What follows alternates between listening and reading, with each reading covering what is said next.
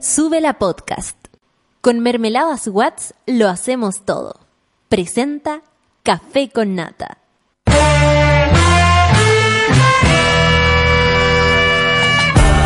Cuando despiertas en otra sintonía, ves las cosas que otros no ven. Si a veces sientes que estás viviendo en Mordor, o como diría mi abuelita, te sientes como chancho en misa, este es tu lugar. Bienvenido al grupo de contención más diverso de la historia. Para ser parte, solo debes escuchar al resto, participar a tu manera, reír fuerte y comprometerte a buscar más misioneros para esta comunidad. Agarra tu taza y sírvete un buen café con nata, que ya está aquí nuestra guía espiritual de hoy, Fernanda Toledo, que no es una reemplazante, es importante. Hola, hola, hola, hola, hola. Hola, ¿cómo están, monada? ¿Cómo está la monada presente? Eh, eh, eh, eh, ¿me oyen? ¿Me escuchan? Jueves no, miércoles sí, miércoles 10 de julio. No me escucho yo tampoco, nada, estoy sorda. He quedado sorda. 10 de julio, monada, ¿cómo están ahí? Sí, ya avanzó la semana, ya estamos en el ombligo de la semana. Miércoles, la umbilical del mundo. Esa canción es de Sucupira, ¿no? La umbilical del mundo. No, Giovanotti, ya no. pero me acuerdo que salió en Sucupira. Pero no sé si salía en su cupira, pero sí, pues de Giovanotti, pero no me acuerdo. Ombilico del mundo. ¿Y cuál es el ombilico del mundo? El- ombligo decían del que era mundo. Chile. ¿o Eh, no? Isla de Pascua. No, ¿nada que Nica, pues tiene que ser algo cercano al Ecuador, ¿no? Bueno, El ombligo del mundo. Tú La sabrás. línea ¿Quién del era, Ecuador. y, y quién era Montaner que cantaba en Ah. el último lugar del mundo y decían que era Chile? En el último lugar del mundo. Eso vendría a ser- cordillera. Chile, po. Puerto Williams. De- el último lugar de Chile. Hoy, hoy día, eh, 10 de julio, saludamos a todos los Elías. Ay, yo conozco a Elías. Yo también conozco un Elías. Conozco a dos Elías. Un hermano mío se llama Fernando Elías. Sí, se llama Fernando, yo me llamo Fernanda, sí. Dejen a mis papás tranquilos. Y Elías, un amigo que me gustaba, y yo estaba, yo juraba que él andaba detrás mío y era gay. Ah, un clásico. Un- pero sabes que nunca me había pasado, nunca me había pasado. Y yo juraba, así me arreglaba, nos juntábamos, éramos compañeros de una obra. Y me tocaba la pierna y yo decía, ¡ah! ¿Qué está pasando? Me dice, no, habla así. Vine a la casa de una amiga y yo, ¡ah! se está comiendo una amiga con mi pololo. Y yo, ¿qué? Elías, estoy enamorada de ti. ¿Qué Ay, recién ahí le pudiste pude decir. Y ahora somos muy amigos. Muy Pero bien. Nunca me había pasado eso de que me gustan un gay. ¿En serio? ¿Verdad? Yo, bueno, sí. Ya, sí. yo también conozco a un Elías, eh, que no es gay. que no es gay eh, y tiene muy Hasta buen gusto momento, musical. hasta el Hasta el momento. momento no sabemos, ustedes saben que No se sabe. Sí, pero bueno, un saludo para Elías, para todos los Elías. Y tú, Lucho, no conocí a ningún Elías. Creo que no. Elías. Elías. Elías de la Cruz. Estoy pensando si he dicho, oye, Elías, eh, o tía, está el Elías, Oh, no. pensando como en todas las edades. Sí. Claro. Oye, Elías, weón, vamos al after. Claro. No, no, no he dicho Nada, nada, de eso. nada. Igual no siento crean. que Elías también es un nombre muy bíblico. Sí, creo que mi abuelo se llamaba Elías. ¿En po. serio? Sí. Pero es que imagínate, si mi mamá tiene edad de abuela, mi abuelo... ¿No los No lo- conociste? nunca los conocí, pues Ah. imagínate. Saludamos entonces a la monada bailable que está desde temprano tuiteando con sus dedos. Recordar que tuiteen con el hashtag Café con Nata. Geraldine dice, hoy aplicaré podcast solo para hacer saludar. Buenos días, pancito. Buen día, monada. Buenos días, Geraldine. Geraldine es como, como un nombre de bebida. ¿De qué? De bebida, como la Dame un pisco con Geraldine. Sí. Como. Granadina, Geraldine Sí. y Gingerel. Geraldine, Me encanta. ¿viste? Geraldine. Carlos Orellana dice, miércoles ya acompañado del café con nata. Buen días a todos, buenos días para vos, Caro. Pati Pelá Paula nos manda una foto, pero heavy, ¿dónde está? En Curacaví. Oye, pero ahí están las parras, ¿no? Estas son las parras. Sí, Si no me equivoco, si mi campesina no me deja atrás. Son, son parras, Son cariño. parras, sí. Son vides. Vi- vivero, vivero, viñeda. Vid. Vid. Y vino, ya. Buenos días, monada, café con nata, está súper helado, pero vamos que se puede. Salud desde Valpo, está súper helado, sí, sabéis que está súper helado. Peor Ay, día para venir con no, el pelo mojado. Está súper, yo me lo saqué en la estufa y me quedó como como paja, oye, me lo, sé- me lo pongo adentro ¿Cómo de te, la se, estufa. ¿Cómo te se cae el pelo en la estufa? ¿Te sientas al lado de Me la siento estufa? al lado de la estufa, empiezo a ¿Qué ver haces por Instagram, mientras? Ah, ok. A nada, a esperar que se me seque el pelo, básicamente. Igual hay un secador y uno lo pone directo al pelo y lo puedes hacer mucho más rápido. Yo no me gusta el secador, fíjate. ¿En serio? No me hallo. No habíamos pasado por esta conversación ya que ya tenía el secador. Sí, es ya que- tiene secador. Es que ya tengo Ah, secador y sí. no lo uso. Claro. Ah, No, ya, ya, Pero quizás es el secador, porque el secador es maravilloso. Sí, no sé, no me hallo, no Yo me cuando hallo. chico me secaban con el secador, el pelito. Yo tenía una vecina que me iba a secar el pelo los domingos en la tarde. Ah. La tía Estela. La Estela, saludamos a la tía Estela que no está de santo. Y que no está aquí porque está súper muerta, pero...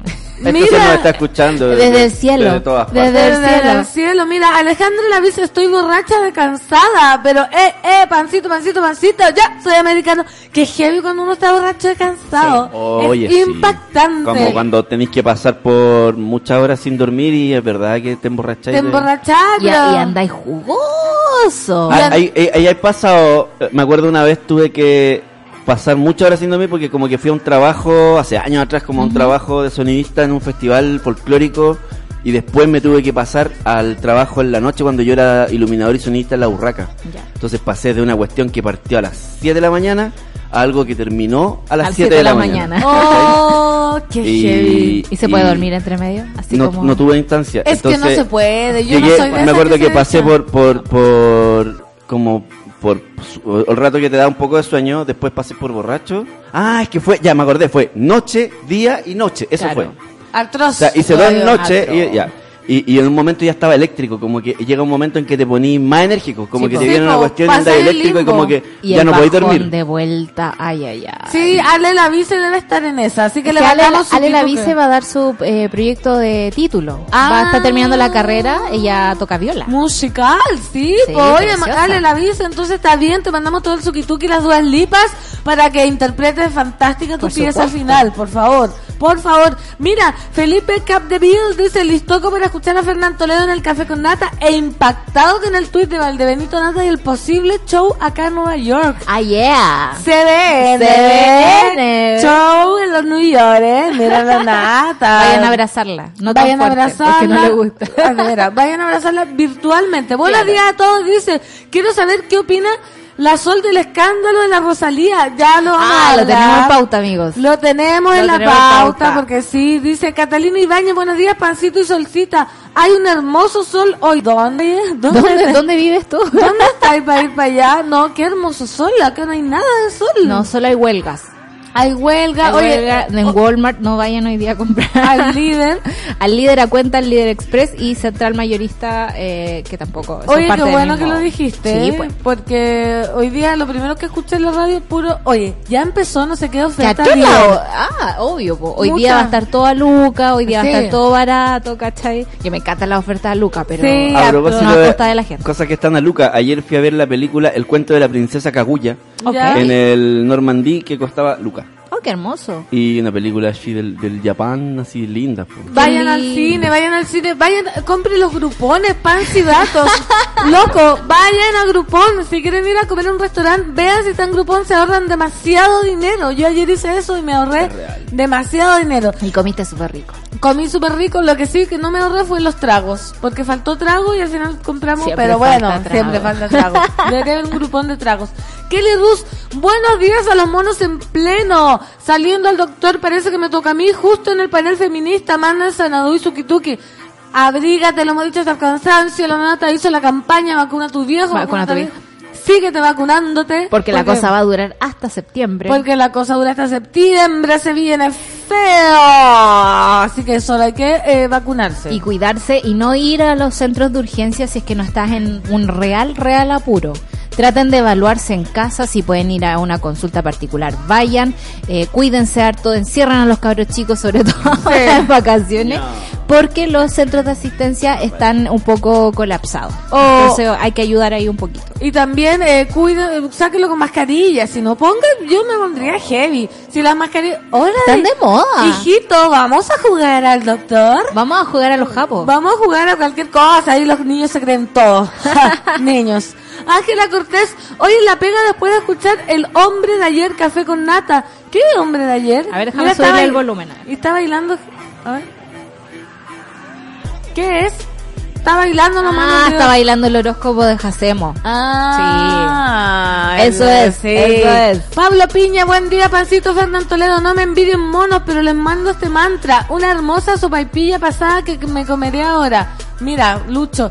Y hoy día, para que sepan, voy a pasar un dato al pedo también. A ver. Escuché en la radio que en la estación central, ojo, tun, Ojo. tun, tun, van a hacer un récord Guinness de la mayor cantidad de sopaipillas pasadas. Creo que son como 500 kilos que están haciendo ahora, hoy. Pero hoy es el día de la sopaipilla, Sí, o es ayer. Se nos fue Lucho, se nos fue, lo Eh, perdimos. hoy, hoy están haciendo muchas sopaipillas pasadas en estación central porque van a cumplir el récord Qué Guinness.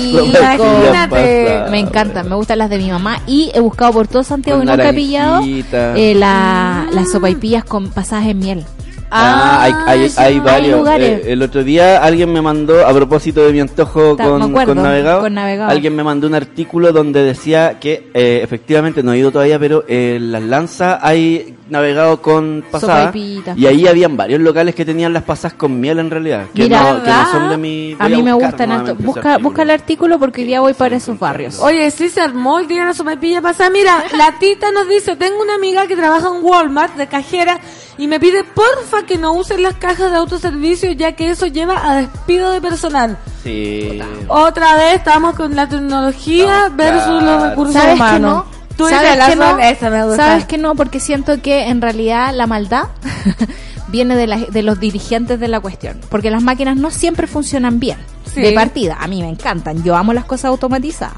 Pero si no hay un humano detrás, eh, el asunto no funciona. Y cuando tú no capacitas, A digamos, a tus trabajadores para que se hagan el traspaso desde una cosa súper manual a una cosa un poco Sí, más pero- mecanizada, eh, el capital ahí es el que está Fallando. Pero ahora son cuatro cajas automáticas por una persona que los va a estar auxiliando a esas cuatro. Versus que antes eran cuatro cajeros. Por supuesto, pero creo que la obligación de un empresario sería acoger a su gente. O sea, si tú contratas a una gente, tienes como un compromiso. Es con como Sí, decir po. que la obligación del político es, es- es- es Es hacer políticas para el, para el pueblo. Pero bueno, uno apunta al pa- uno a nivelar para como arriba, no a y aparte que en las, caje- en las cajas automáticas debo decir que se propicia bastante para el robito. No te- sí. mm, Ojalá sea tanto el robo Sí. que las eliminen. Sí, porque eh, yo tengo varios amigos que usan la técnica de la caja sin humano.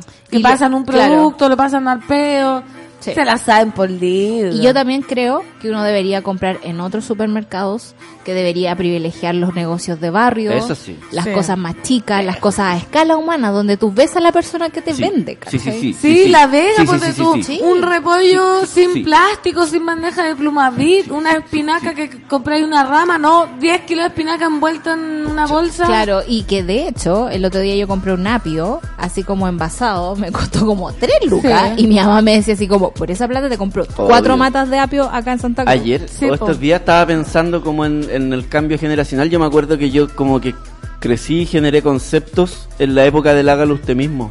Mm. Y en la actualidad estamos en la época del pago porque alguien lo haga. Y eso está en todo. O sea, Claro. en, el, en el apio envuelto en plástico Sí. está eso también. Sí, pues lógicamente, Y- y- contaminación, no, la cadena, la cadena está heavy. Está Cuando fuerte. vino los FI, vamos a tener que traerlos de nuevo. Ah, de nuevo. La Lora Snow nos manda un, un arte precioso que dice, muy buenos días, pancito, y para todos los monos del café con nata, saliendo de turno de noche y ahora hacer un par de trámites antes de dormir y nos manda una foto de antidepresivos. Clonazepam, Y la diazepam y café con pan. Oh, ¡Oh! Está precioso. ¡Ay, qué lindo! Lo voy a guardar, no sé cómo se hace. RT. Soy, soy demasiado guasa para guardar esto. Te lo voy Buen- a guardar yo. Guarda, por y favor. te lo voy a mandar. Por favor. Buen día, pancito. Me estoy desayunando que existen sopaipillas pasadas con miel. Oye, si nada, está todo, todo, está por inventar, Todo está por inventarse. Dice Heavy, las cajas automáticas en otro súper de color verde claro disminuyeron a la mitad sus cajeras, aunque la fila está hasta el pico de larga, igual hago la fila. Sí, yo también. Esos son los pequeños gestos que hay que hacer. Sí, y se dan cuenta que los, los, los supermercados como de cadenas grandes y todo lo que quieran, lo que menos tienen son cajas. O sea, yo voy a la Colchagüina en Santa Cruz. Ya cacho. ¿Cachai? Es como la Y- proporción por... Y en la Colchagüina te juro que hay 20 cajas abiertas. Y es un supermercado muy Enano, normal sí, y po. tranquilo. El Super 9 de Coltauco. Claro. También el Diego Portales, la Carmela Méndez. Claro. Perfecto, town, nunca hay fila. Nunca. Y, no, y acá, claro, tienen 20 cajas y dos cajas habilitadas. Exactamente. ¿Cuándo se ha visto eso? O sea, uno va al líder de Merced a las 7 de la tarde, salía a las 10 de la noche. Este, el, el Unimark, El me peor. acuerdo de, de Irarrázaval, olvídate. Bloqueado, buenos días y frío para la monada. Pucha, que hace frío en Viña, mucha neblina. Aguanta lo friolento. La negrita dice, al parecer lo que pasa es que el personal quieren que sean multifuncionales y por eso no llegaron de acuerdo con las negociaciones. Bueno, la, la monada que esté metida ahí, que nos, Nos cuente cuenten, sí. eh, lo que pasa en la interna también, por la amiga que decía que tenía una amiga. Claro, que, tenía una que amiga la privilegien las cajas, sí. que nos cuenten. Monada, vamos despertando porque ya son las 9 con 18 minutos. Nos vamos a ir a canción Lucho. Me encanta esta porque ya es miércoles, ya estamos, ya estamos, ¿no? Yo ayer ya partí el fin de semana. Ya partí con, mis, Debo decir que yo también. con mis catedrales ahí. Todo oye. regio. Yo Sí. ayer entregué mis 10 fondos del libro. ¡Eh! ¡uh! 10 fondos, imagínate. Sí, así que este fin de semana me voy a hacer, pero... Te lanzas. Ay, Dios mío. ¿Y Yo me fui a dar una vuelta al mito urbano. ¡Uh! Voy llegando a la casa y, uno- y lo- y mis compañeros de casa dicen, vamos a ir a saludar a la Leticia, al mito que ella trabaja allá. Bueno, dije yo. Se armó, si se armó, viste, si no, no tienen que esperar al viernes para Eh, ser no, feliz. Nada que ver, así que nos vamos a bailar con Paloma Mami. Esto es Fingidas en el Café con Nata.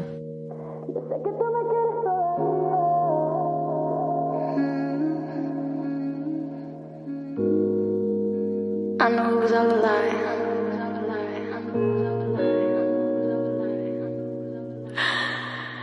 sabía que me mentía.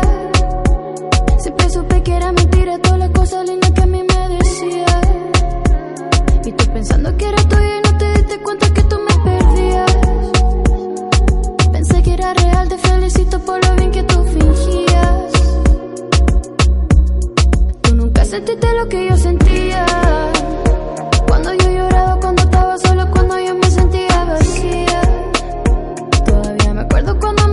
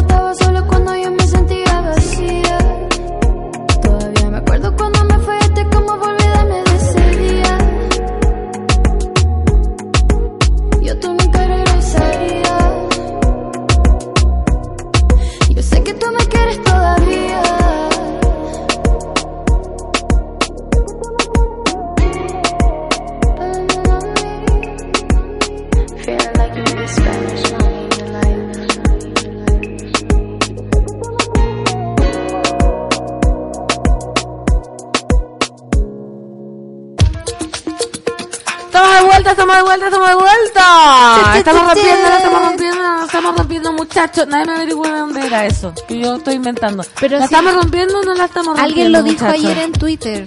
Era un reggaetón.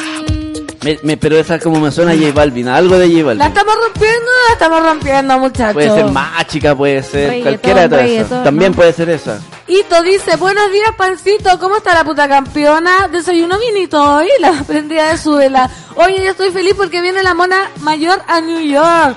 That's really in the moon. Me encanta Giving Today. I want to be a part of it. New York, New York. Oye, qué elegancia. Qué elegancia la de Francia y la de Frank Sinatra. Estamos rompiendo, no estamos rompiendo, muchachos. Ah. ¿Cuál era? Reggaetón, reggaetón. ¿Qué? ¿Se llama la canción reggaetón? Se llama reggaetón y todo el rato dice reggaetón ¿Y y, de quién y es? se- de J Balvin y se trata sobre el reggaetón y habla sobre el reggaetón Y y, y ocupa la palabra reggaetón. reggaetón. Y ayer me reggaetón. llevé la polera de reggaetón. de No, J Balvin. Sí. Pero tengo que esperar un poquito para el verano para ponérmela. Sí, ya tiene que empezar a Minimalismo temático. Oye, eh, vamos con los titulares de esta mañana de día miércoles 10 de julio porque el acontecer nacional e internacional no para, tú puedes estar haciendo tu vida. Y el pero mundo se puede acabar El en tres mundo segundos. sigue, sí, no eres tú el protagonista. Sí, porque secta de Coyiguay, ¿se acuerdan? Detienen a Natalia Guerra, quien estaba prófuga desde hace dos años por el parricidio de sus hijos, Oye, de su hijo. Dios mío, esta cuestión. Sí, yo me acuerdo, el, el Lucho no se acuerda. Mira, solo te voy a decir, Antares de Ya, la Luz. perfecto, lo tengo muy claro. ¿Viste? La mujer condenada en el 2017 permanecía prófuga de la justicia desde entonces. Se informó que su aprehensión se produjo en Talagante. La PDI informó la detención de Natalia Guerra, integrante de la denominada secta de Coyiguay, quienes en 2012 asesinaron a un lactante de pocos días de vida aludiendo al fin del mundo. Guerra había sido condenada en 2017 junto a otros seis involucrados.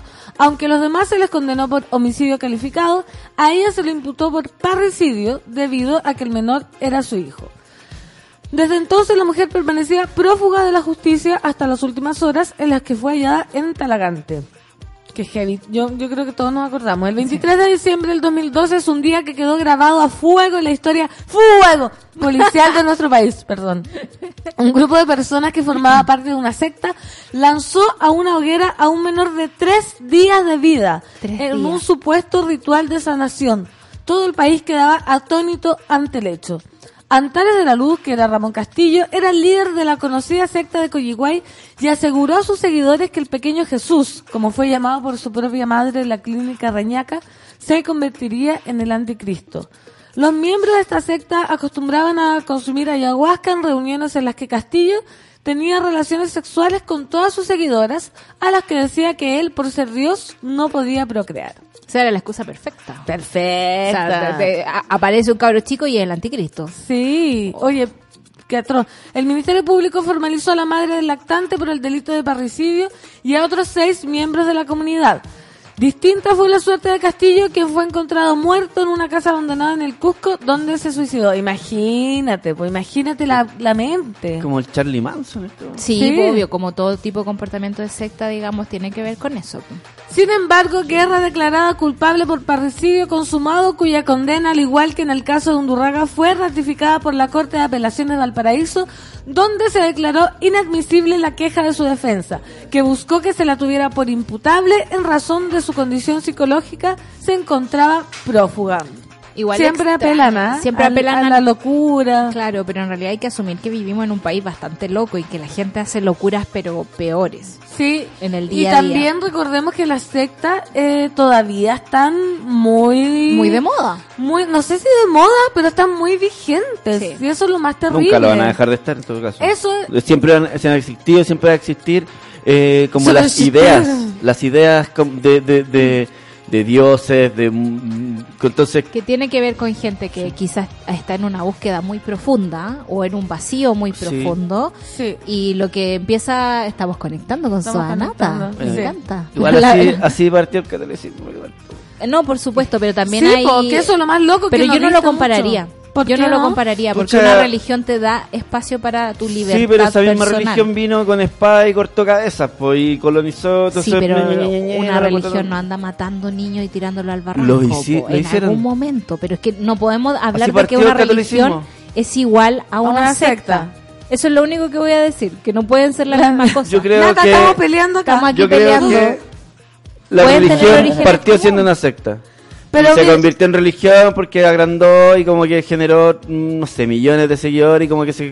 Y, y una hueá mucho más grande, pero fue una secta. Mataron guagua, A ver, cortaron a ver, a ver, ver, ¿qué están discutiendo estamos ahí? discutiendo- No, no sé de qué están hablando. Secta- sectas y religiones. No sabes, de la Nata, luz. que, que te cuento. Hola, Nata, ¿cómo estás?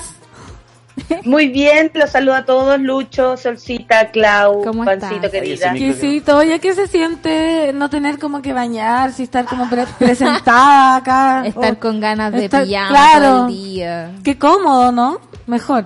Podríamos Siempre con guayabera. Son seis años, Pancito. Sí. Claro. Son seis años. Yo, yo llevo, imagínate, un mes y ya estoy hasta la... No, estoy súper bien. Estoy súper bien. Estoy súper, bien. Oye, es que pillaron a la galla. ¿Te acordáis de Antares de la Luz?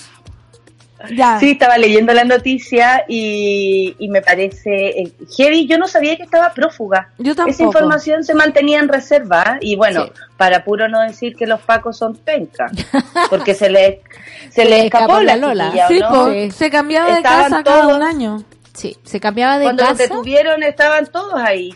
Entonces, no sé cómo se le habrá escapado. A mí me habría gustado saber esa historia. Sí, Dos años prófuga. ¿Dónde, harto. ¿Dónde está Fluxa? Para que escriba esta historia. Decían que se cambiaba de casa cada un año y que el, el pololo, ah, mira, el pololo, el pololo que tendrá, si hay tanto loco en el mundo, el pololo le iba a hacer como todos los encargos. Ella no salía de la calle, no salía de la casa, Salía a comprar, salía a comprarle todas las cuestiones y ella bien Y el pololo no quedó, en deten- no quedó detenido ni nada. Y te, no ca- y te cachai que no, no, no le falta el pololo. Claro. Sí, po. Sí, por eso Eh, digo. eso también podríamos llegar a esa conclusión que eh, puede ser un, un mensaje de, de- de esperanza para nuestro público, para la monada, de a pesar de que seas prófuga, puedes encontrar el amor. A pesar de que seas una asesina, puedes encontrar el amor. A pesar que sea una Es muy fuerte esto, Claro, es muy fuerte. esto y me alegro que la hayan eh, pillado, eh, me alegro que no se haya acabado esa búsqueda porque a veces también dicen ya, filo, ¿a quién le importa esto? Pero es una guagua indefensa que usaron para sus bienes ahí, Claro. sus cosas extrañas de sexta, de sexta, Sí. rara. Y rara, igual no fue esfuerzo de carabineros ni de la policía, ¿no? Esto pasó porque la persona que le arrendaba la casa, que era como gente conocida del lugar, se dio cuenta de esta persona extraña y dijo, ¿sabéis que yo como que recuerdo este nombre, como que me suena su cara? Empezó a buscar pues, y había- avisó a ella. Y avisó a carabineros. Pero Si que la era- tengo de vecina yo no sabría que es ella. Claro, pero yo creo que si tenías de vecino una secta con esta notoriedad, como que en, el- en algún momento empezáis a recordar eh, caras y Pero nombres. cómo no se cambió de paradero, qué mala prófuga. Mala A pesar de prófuga, todo, pésima dos años, dos años eh, muy cerca de donde sucedieron Claro, los hechos po. y al mismo tiempo como tan ahí, como, qué, qué loco, es, es- es como esa sensación de que tú igual quieres que te pillen Claro. o, o igual sabes que vas a pagar en algún momento. Quizás Yo creo la que culpa. algo ahí pasaba Sí. también. La culpa o, o quizás te creís tan invencible también que si nunca me van a pillar. Como, Obvio. oye, acá te tiento, acá estoy, pero como estoy... Y más encima seguía participando en sectas. ¿En ¿cachai? serio? Sí, po. Eso no cachaba. Seguía participando en la activista de las sectas. Era activista de la secta. Ah, qué, qué miedo la gente. Igual cuando, ¿cómo se llama este documental que ¿Osho? El de Osho en Netflix explica muy bien este tipo de comportamiento. Uno no sabe si son los buenos, si son los Sí. malos, cómo manipulan a la gente. Es súper increíble como para entender este tipo de, de, de cabezas, ¿no? Es como ¿Cómo se llama? Vean ese, ¿cómo se llama ese documental? Y cómo buscarlo. se llamaba está- la galla? Está tan bueno. Nila. Está en Netflix. La galla se llama Franci eh, Natalia. No, pues la galla de Osho. Nila no se llamaba. Eh, Osha. No, no, No. sé. Eh, Net- Era, era fantástico. La Osha. pero Wild pero Wild lo bueno de Country. este, de este Wild sí, Wild Country. Wild Wild Country. La Sheila. Wild Wild Country. Sheila, Lo, lo que pasa es que.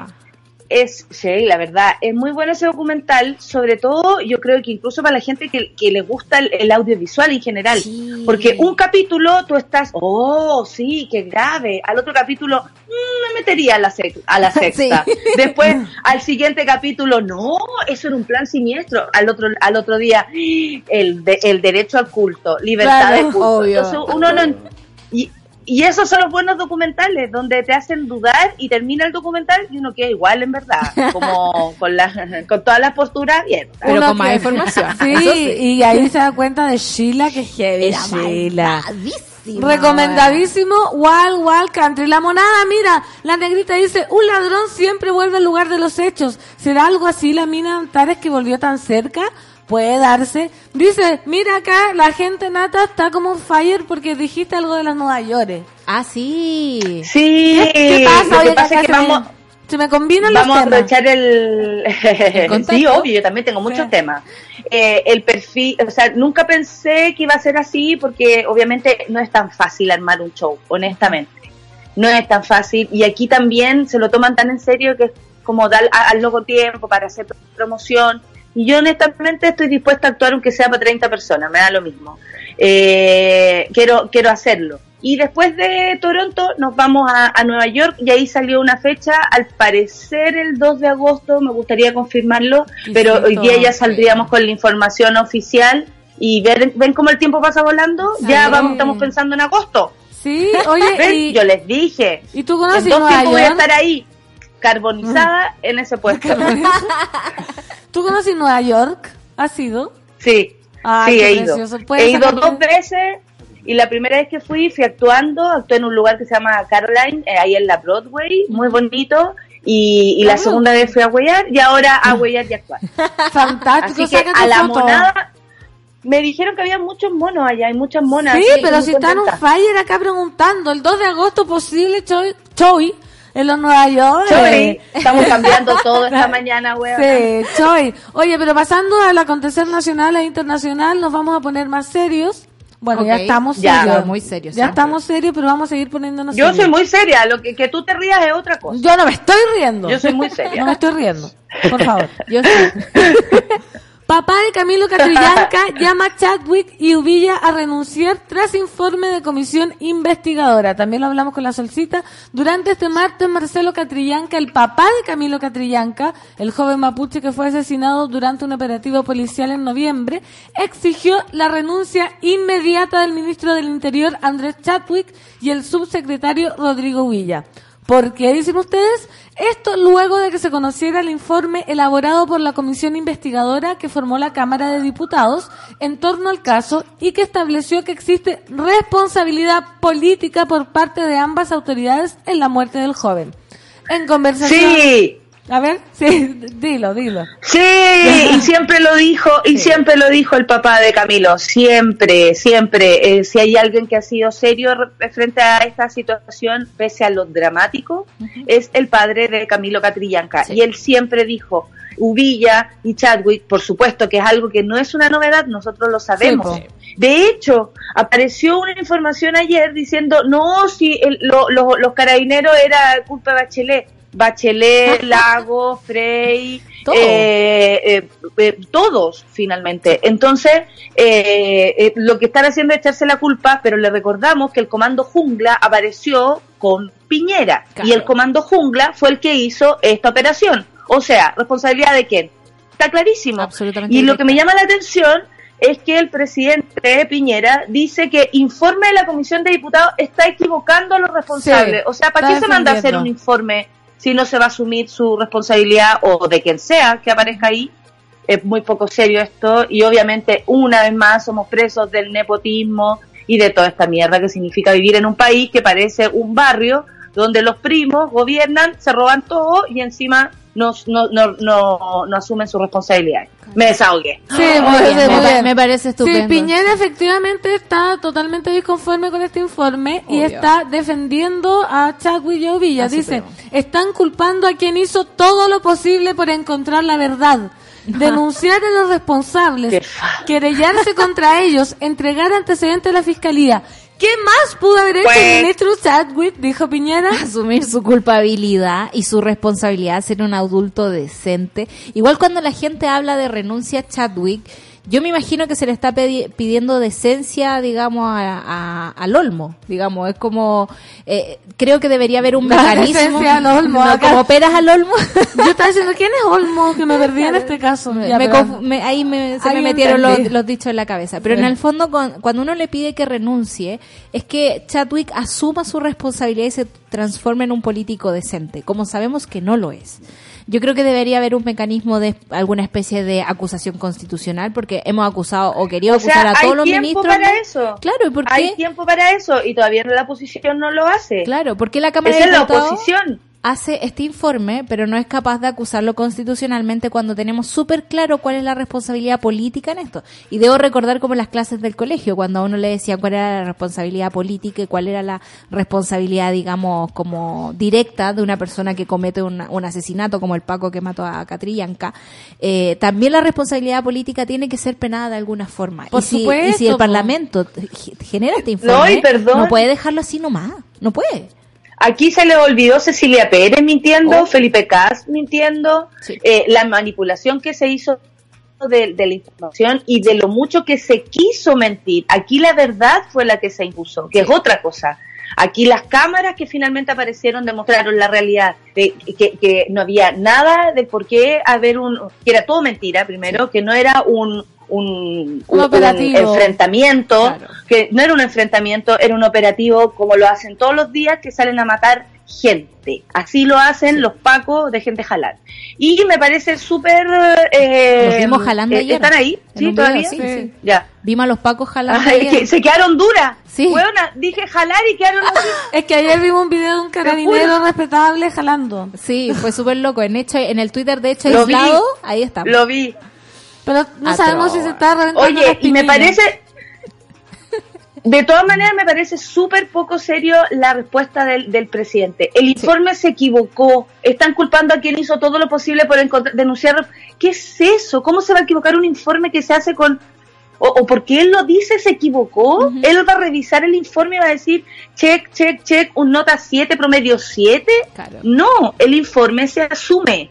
Sí, sobre todo con los poderes del Estado que no deben comentarse entre ellos. O sea, existe como la ley que el presidente no comenta La separación de los poderes de la Estado. Corte Suprema, ponte tú, o que el Parlamento no critica de cierta forma al, al, al Poder Ejecutivo porque cada uno tiene funciones distintas. Entonces vemos a un presidente un poco desatado, muy al estilo Trump, digamos, comentando todo, imponiendo una verdad que no existe, imponiendo una mentira en realidad, Sí, y saliendo a patrullar la ciudad en helicóptero, sin cinturón, según vi ayer un video, para ponerse en una imagen como que, que él está a cargo de la seguridad pública cuando sabemos que esa seguridad es para algunas personas y no para todos los ciudadanos de este país donde tenemos... Oye, y además usando re- y además usando recursos para lucirse, porque Obvio. andan en unos eh, eh, eh, helicópteros, yo no sé qué andan persiguiendo, pero yo creo que por todas las comunas se han escuchado ese helicóptero de mierda que aparece como a las 2 de la mañana. Sí. Yo no, yo, Yo no sé No qué- lo oigo, fíjate. Andan Pero, buscando plantitas, yo cacho. no, creo, Dejemos yo leí hoy dormir. día, leí hoy Sí. día que era para los portonazos. Es que sí, eso fue muy extraño. Buscando fue muy- platita. ¿Qué va- Fue y muy que se va a extraño. tirar un weón de arriba del, Sí. del helicóptero. ¡Ey, deténganse! Y como bala bajando. Así como... Pero si eso es lo más extraño de todo, ayer buena. salió un estudio que decía que los portonazos habían disminuido Sí. un 50% Gracias gracias a la vigilancia de los de los helicópteros. Y Estoy era segura como que leemos y la misma radio y escuchamos, escuchamos la misma radio facha, me encanta. Sí, porque en el fondo, Disminuyeron. ¿cómo, cómo, cómo hacen ese cálculo? ¿Cómo manipulan los datos para y- tirarnos ese informe encima? ¿cachai? ¿Y cuál es la lógica? Tienes razón la nota de que, ah, veo un helicóptero, no voy a... No voy a hacer el portonazo. Claro, porque se va a caer voy. alguien encima. Obvio. Es muy raro, es muy raro. Pero después... ese personaje, deberían hacer un Es muy cómic de extraño ese. y se gastan recursos que se necesitan además, Sí. porque él también hace este show de ir a, de ir a, a- a- tú veías a Piñera agarrándote a ti por un por, un- por algo, tú le decías así en los brazo". brazos y se va, no sirve de claro, los. Claro. A- y, y- y me parece que, que, que es falso y más encima nos dan una se- sensación de seguridad, hagamos este paralelo, que nos dan una sensación de seguridad o quieren decir que 20 por- portonazos menos, 20% y wea, y después versus Camilo Catrillanca, Claro, que se hace un informe, lo hace la Cámara de Diputados, a quienes, a quienes nosotros elegimos, y ellos tienen que proceder. Entonces, está todo muy, bueno, está todo muy mal. Está El mundo está. Mal. Es la conclusión. La monada, eh, siempre con la voz. Mira, ¿hasta cuándo Piraña seguirá cubriéndole las espaldas a su primitiva? Qué rabia, loco, que paguen de una vez por todo el daño a la familia Catrillanca, dice Ateo con parlante. Pati Pelado Medalla dice, Piñera a lo Trump, negando todo y diciendo que todo el mundo se equivoca, menos él. Oye, eso es muy peligroso para un gobernante, como ya cegarse. Ayer leía una entrevista que decía que estos nuevos liderazgos de derecha extrema son casi más peligrosos que el nazismo. O sea, estamos en la presencia de las cosas que van a pasar. Como no sé si lo vamos a poder controlar tanto. Está Perdón, difícil. Perdón, perdón, me están hablando, me están están hablando, Ateo un parlante dice, es verdad lo del helicóptero, me tiene chato con la wea, yo soy de Recoleta y pasa siempre como la una. Pasa súper bajo, no deja dormir. Sabes que yo no lo siento, pero mi pareja, mi compañero, se queja todos los días de helicóptero. Y la lucecita. Y yo no lo siento nada, fíjate, tengo el sueño pesado. Yo estoy tan curtida con las micros que pasan al lado de mi casa que ya... uf, Gracias, no gracias a Dios. nada. Hoy vamos a ir a canción 9 con 43 minutos y después seguimos los titulares. Esto es... Oye, sí. Tú te quedas. Después vamos a pelar a la Rosalía. Sí. Estábamos hablando La de Rosalía. eso. La Rosalía. Esto es Hércules and Love Affair Controller.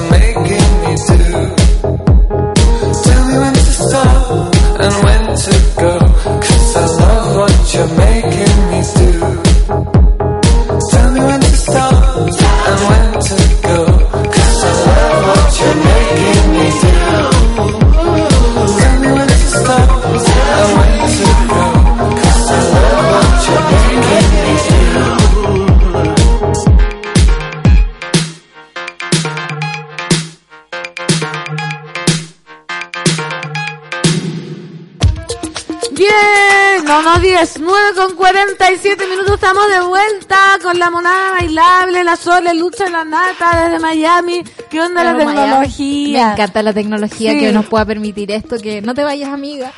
Sí, un, un, un viva para la tecnología. Sí. Para los que estamos reticentes. Oye, pero ¿se hace más corto el programa, Pancito? Sí. ¿O no? Porque yo también te estoy haciendo como una especie de... De, de, De a colchón. ver, de, de compenetración entre las... Claro.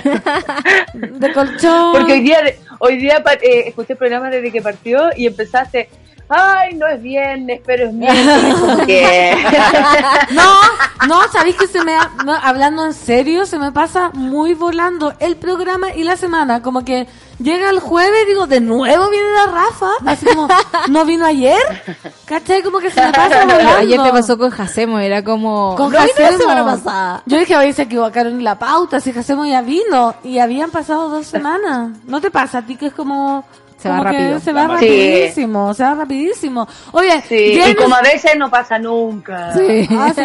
No, a mí- Hemos tenido semanas, hemos tenido semanas que es como lunes todavía no lo puedo. Lunes todavía, Sí. de nuevo lunes. Jane Snow, mira, dice, buenos días, monada. Y vamos a hablar de los suicidios de activistas en diferentes partes del país. Está pasando, está ¿Cómo? ocurriendo. Hubo, se suicidó eh, el presidente del sindicato de, eh, ¿cómo se llama? No es Cachiyuy. ¿Cómo se llama? De la mina grande que no es de ¿Pelambre? Codelco, No, eh, Eh, que no es- Chuquicamata. De Chucky.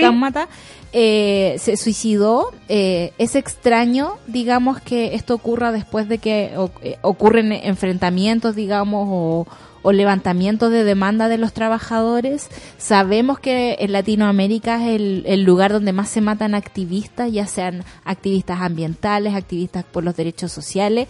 Yo no tengo mayor información sobre eso, pero de qué es raro, Es raro. ¿Cachai? Y eso hay que tenerlo como súper presente si ustedes tienen amigos que estén, no sé, por, luchando en el sindicato de Walmart, cuídenlos, ¿cachai? O sea, como, no Así sé, en, en- en todo, en todo tipo de lucha social hay que recordar que, ponte tú, que la- ayer lo hablábamos, que el, el derecho a trabajar ocho horas al día eh, costó una huelga de 50 días Sí. y dos muertes. Sí, el, derecho a vacaciones también eh, costó más o menos lo mismo y ningún derecho se nos ha entregado Gratis. de forma natural Claro. como, como correspondería. Sin costo. Todo tiene un costo. Entonces, toda la gente que está dando la batalla por uno, porque en realidad son los que van a la vanguardia de, esta, de estas luchas, son los que están frente como a- al mayor peligro. Y, y que nosotros como sociedad tenemos que apañarlo en ese sentido. Tenemos que estar pendientes, tenemos que informarlo, tenemos que contarlo y tenemos que hablarlo. Sí, que brígido, porque ayer también ah, cuando hablábamos, no sé si ayer o antes de ayer, como se me pasó hablando de El, Rapino, tiempo, el tiempo relativo. de Rapino, que también nos comentaban que otra líder futbolista le habían quitado como privilegios por estar en contra, por ejemplo, de la FIFA o estar en contra de Trump. Por supuesto, si la FIFA es otra mafia de la que no vamos a entrar a hablar. de Así que apañar y que brígido que Oye, pero ¿sabéis que los futbolistas, los fu- sí, horrible, horrible y hay que tener ojo y, y si tú eres activista y nos estás escuchando, deja un papelito o algo escrito por ahí Sí. que diga yo no tengo ninguna intención de, De suicidarme. claro. Eh, sí, no, sí, y no está de más. Sí. No está de más conversarlo, no está de más dejarlo dicho, no está de más ex- eh, expresarse. Eh, yo me considero activista, a mí me costó considerarme activista, no soy como estos dirigentes que mueven tantas cosas, ¿no? Claro. Eh, la verdad es que no- uno no se podría poner al, al lugar de aquellos que la luchan fuerte, como lo que ha pasado en, no sé, en el, ahora en la minera, en, eh, sobre todo los ambientales. Los ambientales la ven muy peluda, Sí. la sufren mucho. Sí. Y por lo mismo, desde ahí uno se da cuenta de todos los riesgos que va, que va adquiriendo, que finalmente dan la cara por una causa. Eh, uno no entiende cómo causas nobles le pueden doler y molestar al resto. Y ahí tú te das cuenta que al final la gente sí te puede decir, oye, cállate, gritona, comunista, porque siempre ocupan los mismos referentes como para, Zurda, según ellos, feminazi. ofenderte, zurda, lesbiana y Mm. todas esas cosas.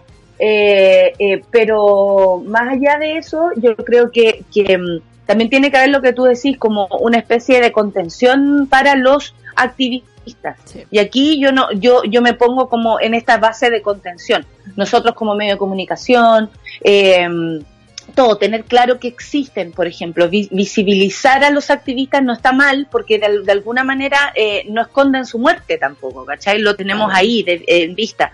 Mujeres han muerto un montón, eh, sobre todo en Centroamérica, eh, mexicanas, ¿para qué decir? panameña eh, y, y ha sido eh, es realmente fuerte. Entonces hay que de alguna manera cubrirse, eh, estar atentos, cuidarse y pensar esto como eh, dudar. Sí. Piensa, Claro. pi- El derecho piensa- de la duda. sí, sí, sí. Oye, el nombre de... Piensa mal y aceptarás en Claro. esta. El, el señor era el eh, dirigente sindical y vicepresidente del sindicato número 3 de trabajadores de Codelco Chuquicamata, se llamaba Walter Villarroel, por si acaso, para Ya. que no olvidemos su nombre. No olvidemos su nombre y seguimos, lo hablábamos en comerciales, porque seguimos con los titulares de la, de la ayer, De de, la la hoy, de la Acontecer Nacional. Defensa de Oviedo solicita su libertad inmediata y descarta que acudir al TC se trate de una mano- maniobra dilatatoria. Recordemos que, que, que ¿Te das cuenta? ¿Te das cuenta que está todo al revés? Sí, Que estamos- es todo al revés. hemos que comentado. quienes debieran, que quienes se roban cuatro mil millones o cuatro Cuatro lucas mil deben pagar. Por eso, mil millones de pesos deberían pagar y, y, y es heavy como nos hacen ver a nosotros como los idiotas que no entendemos cómo funciona esto y además tienen tantos resquicios legales para salvarse, weón, así este país está hecho para ladrones, para Pa los milicos. torturadores y para los milicos. Mira, Sí, el, claro. Eh, el abogado eh, descartó que el pronunciamiento del Tribunal Constitucional se trate de una maniobra dilatoria y sobre la orden de detención instruida por la ministra en visita Romy Rutherford aseguró que se trata de una resolución irregular, ilegal y arbitraria. Cuando mi representado es citado, ¿De qué? cuando mi ¿Dijiste el repre- último? arbitraria, arbitraria. Ah, ya, ya. Cuando mi representado es citado, detenido y sometido a proceso en una causa que está suspendida por una ministra que no entiende eso y que no respeta esa resolución, no tengo otra alternativa que, de facto, pedirle resoluciones y que se declare incompetente.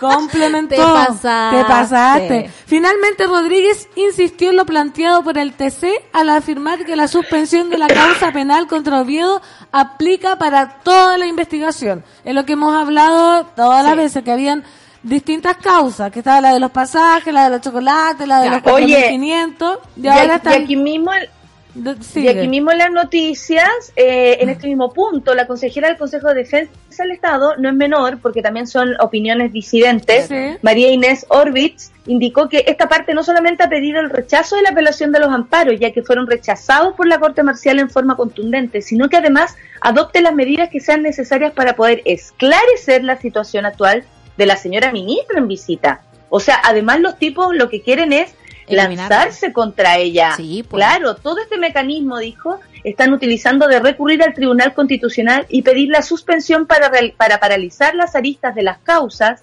tienen por finalidad, dada la eficiencia con la que ha actuado Rutherford. O sea, atención, monada. Aquí nos están diciendo que hay una persona que ha hecho todo de una manera correcta y de una defensa y de una defensa que con toda la, la libertad, por supuesto, lo puede hacer, puede seguir adelante con eso, eh, pone al señor Oviedo como si fuera un, un, un bueno, un, no sé, un, un ángel, Un un, ángel de estos po. así que... Es súper terrible, encuentro muy terrible porque en el fondo también tergiversan la forma de contar este tipo de cosas.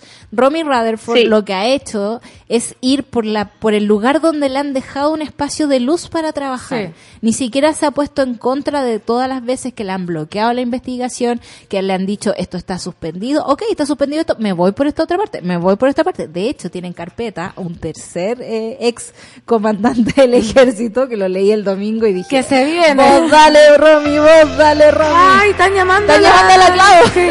Bueno, cortémosle, cortémosle. Ay, qué atroz. Clau, no pasa nada. Yo no siento nada. Ahí está. No, pero que No, acá, pero- acaso Al no. aire sonó. Y, y ¿Acaso espérate, no? ahí, No ahí sé le- qué pasó. pero claro, sonó la, la musiquita atroz. llamado. Bueno, ahí está la tecnología. Oye, a- aprovechándonos de este minuto, Ahí sí. Nada, nada. Sí, está bien. ¿se escucha? Sí, sí, ¿Se escucha bien? sí. Ya, aprovechándonos de este minuto, aquí tengo un tuit, dice, no sacan nada con salir a huear todos los días en helicóptero si pasa esto tan absurdo. Sí. la, la, de- la decadente con brillo pone una noticia que dice roban vehículos de roban vehículos de la subsecretaria de prevención del delito. En caja de herrero, cuchillo de palo. Tal cual. La A mí calidad esta galla, a mí esta Solcita, esta calle es la que no me, lo- la que no me cae bien. Sí, esta es. Tú sí, ¿cierto? Sí. Que, que es como muy parecida a Cecilia Pérez, sospechosamente parecida a Cecilia Pérez. Claro, y Y que no tienen un perfil súper vacío. O sea, no tienen muchos argumentos para hablar. O sea, son este tipo de gente que tiran adelante porque son las que ladran, ladran, ladran y son los perros del gobierno. Claro. Perdón que me refiera tan Claro. feo a la gente en realidad, pero No. creo que ya la cuestión está siendo demasiado evidente. Como que no podemos hacernos los tontos con este tipo de figuras que van apareciendo, digamos, que nos van tirando encima. A mí lo, lo único que me quedó en el tintero sobre Oviedo ¿Sobre es que en- Rutherford? claro, es que en el fondo sí, hay un par de causas suspendidas, pero hay otras que no. Y por esa razón, Romy Rutherford actuó súper bien. Que ahora el ejército y su defensa esté pidiendo anularla completamente y, y, y bloquearle el trabajo hasta febrero, que es cuando dura, digamos, su, su periodo en la corte marcial. Eh, es vergonzoso, No, es es, muy vergonzoso y yo no entiendo A cómo mí lo único que me hace pensar es que esto es verdad. Pero y por que, supuesto. que no Obvio. quiere que se, Sí, no y que no quiere que se investigue, es que hay que decirlo, porque la gente lo tiene que escuchar ocho Sí. mil veces. Sí. Imagínate ¿Cachai? que, Eh, pero eh. ella no va a cesar, no va a cesar porque acá dice que el lunes, o sea, eh, el- Ayer. anteayer, Romy Rutherford envió un oficio al Tribunal Constitucional para que pueda aclarar si la suspensión de la investigación en contra de Oviedo involucra toda la causa o solamente la lista empresas de turismo. Claro. Entonces seguramente está esperando la respuesta del TC y cuando le diga, vamos, va a seguir adelante, o sea, Sí, por fiar. Eso es lo que, que fantástico que haya por fin alguien así. Y solo una pregunta en febrero, tú dices que se acaba, Lo pero que pasa se podría... No, no se puede renovar. Ah. Sería como mucha la cueva, digamos, de que salga Romy Rutherford, porque en, la, en realidad ustedes saben que existen ciudadanos de primera y de segunda categoría. Los de primera categoría son los milicos que están inmunes, digamos, a la justicia normal, tienen una justicia Y que, ahora van a, y que ahora se van a aplicar en las fronteras, que dijo No, Piñera, se van a, eso. van a mandar a los pacos jalados a cuidar al narcotráfico en la Ah, frontera. fantástico. Esa cuestión la encontré como muy increíble. Entonces, hasta, eh, hay una tómbola, digamos, que eh, dice vamos a elegir como jueces civiles para que entren a investigar a- el asunto militar y marcial. Y esa tómbola de repente cayó en Romy Rutherford. Y su plazo es hasta febrero. Ahora, entra de nuevo en sorteo sería mucha, mucha, mucha eh, suerte, Cueva. digamos, y cueva que Cueva. salga de nuevo, pero es muy probable que elijan a alguien Al más blando y a alguien que dilate esta cuestión a tal punto que esta gente A un hombre probablemente, por supuesto, un hombre que se atreva a venderse. por Sí. supuesto, Sí. y que no y que no va a pasar nada, digamos, de aquí hasta que se mueran ellos y sus herederos, como para que puedan disfrutar los 4.500 millones que tienen guardaditos por ahí, entre otros. O sea, la, la noticia que salió el otro día que Pinochet tenía lingotes de oro. Ah, sí, Me estáis hueando. Yo me acordaba de todas las señoras de la dictadura donando sus joyas, digamos, para que el señor Pinochet no pasara a penuria. Yeah. Qué heavy. No, y- pero sí, esto está recién empezando. Por eso nosotros acá siempre decimos como que lo que más podemos hacer es lo que tú decís, Nata, como hablarlo y que la gente lo escuche mil quinientas, ocho mil veces, porque ya el mundo está tan vuelto que uno como que a mí yo cuando leo las noticias digo como ya, mentira que estoy leyendo esto. Como es verdad, es verdad que está pasando. Entonces la única forma que tenemos nosotros es decírselo a ustedes, monada, para que de la ira, de la rabia podamos hacer algo, pues, hacer algo más que sea. 10 de la mañana con un minuto nos vamos a canción pausa comercial, porque el tiempo corre. Esto es Jack You, featuring Justin Bieber. Where are you now?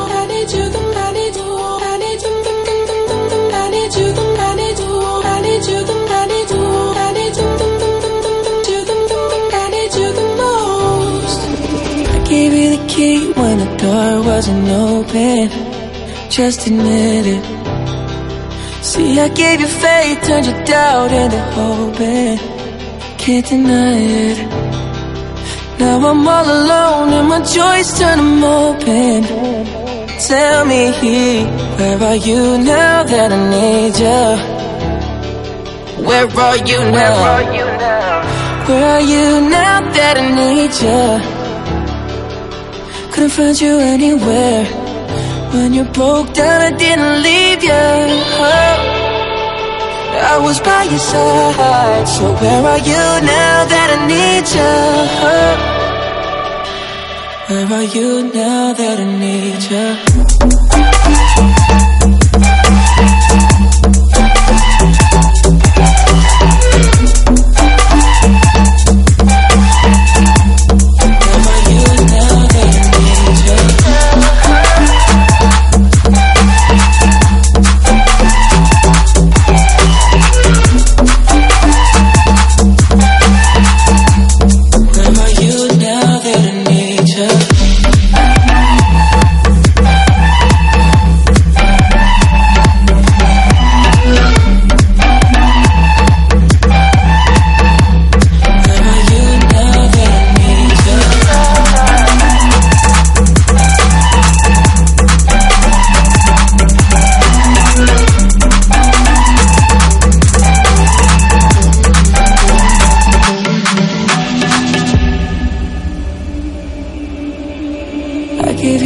Attention when nobody else was paying.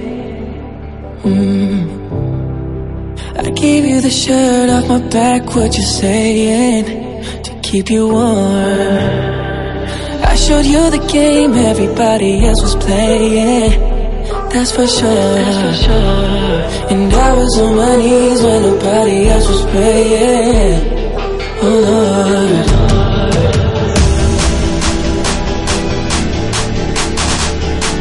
Are you now that you?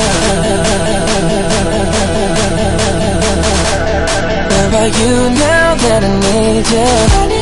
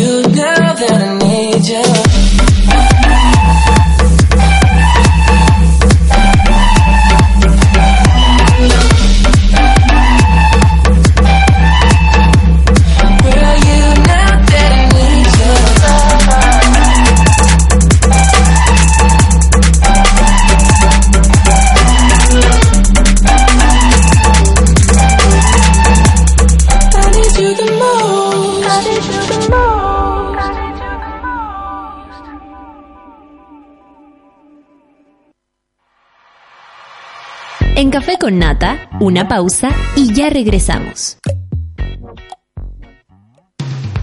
Hoy en Sube la Radio.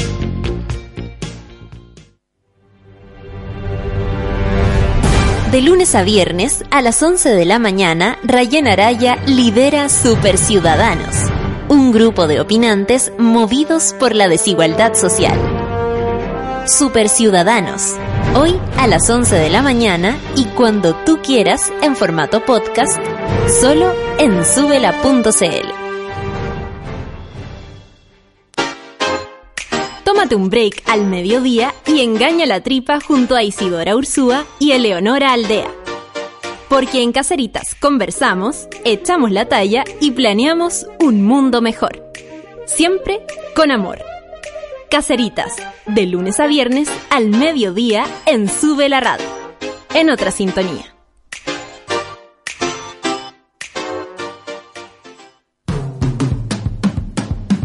Hoy a las 3 de la tarde, súbete a la micro más chora de todas. La 210, junto a Nicolás Montenegro y Fernanda Toledo.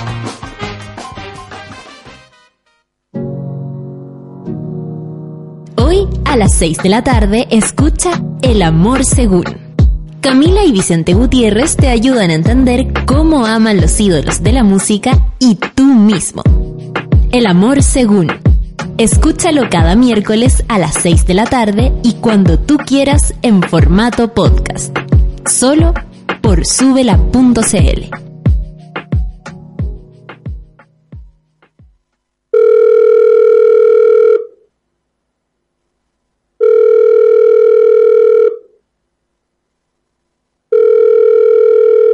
En la mayoría de los casos de abuso sexual durante la infancia, la víctima puede llegar a esperar hasta 20 años para atreverse a hablar. Ayúdanos a que no tengan que esperar ni un día más. Hazte socio hoy en www.paralaconfianza.org para que ninguna llamada quede sin contestar. Fundación para la Confianza. Nada mejor que relajarse por las tardes con un rico café, sentir su aroma, su intenso sabor, mientras escuchas tus canciones favoritas. Marley Coffee está contigo con un sabor natural. Comparte la buena onda. Vívela con tus mejores amigos. Porque no solo es un café, es Marley Coffee. Disfrútalo ahora donde quieras. Marley Coffee is here. Súmate a Sube la Club. Sé parte de nuestra comunidad de socios y podrás obtener descuentos en Bestias, Disco Intrépido, Marlon Restaurant, Heroica Producciones, Only Joke, La Plage. Entra a www.subela.cl slash club y entérate de todos los beneficios de Sube la Club. Te estamos esperando.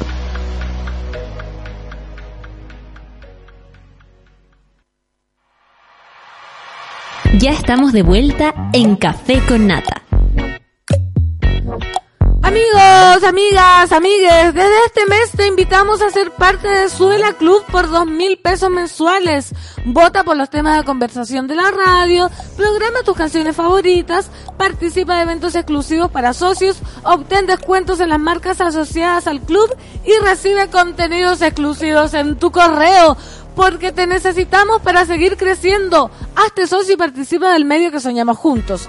Más información en www.subela.cl slash club. ¿Cierto, Solcita? Porque me acordé del slash. Muy bien. Oye, y les cuento con mucho orgullo que hace un par de semanas ya me transformé en una mermelada for real. Claro, pues de tomo y lomo. Que sabe que con mermeladas Watts se puede preparar de todo. Carnes, quesos, postres, ensaladas, lo que se me dé la gana o algo para el desayuno también. Los desafío a ustedes a convertirse en amermeladas subiendo su receta con mermelada usando el hashtag recetas a a Instagram y además que van a participar por un premio sorpresa increíble. Oye, y también les voy a contar algo heavy. Este viernes es el gran lanzamiento del nuevo EP del dúo de música electrónica de Pereiras. El material se titula Sarambeque y estrenará en el marco de los ciclos Cuy Cuy organizado por Heroica Producciones. La invitación es para este viernes 12 de julio a partir de las 23 horas en el bar Onasiu. Sumérgete en los ritmos latinoamericanos y afroelectrónicos con De Pereiras.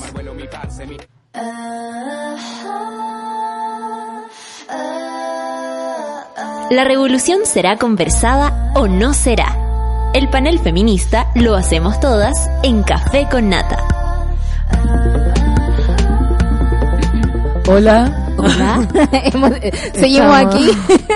Ahora soy otra, estamos de vuelta en el panel feminista de miércoles. Eh, con ¿Por qué ponía esa voz? Porque es una feminista porque seria. es serio.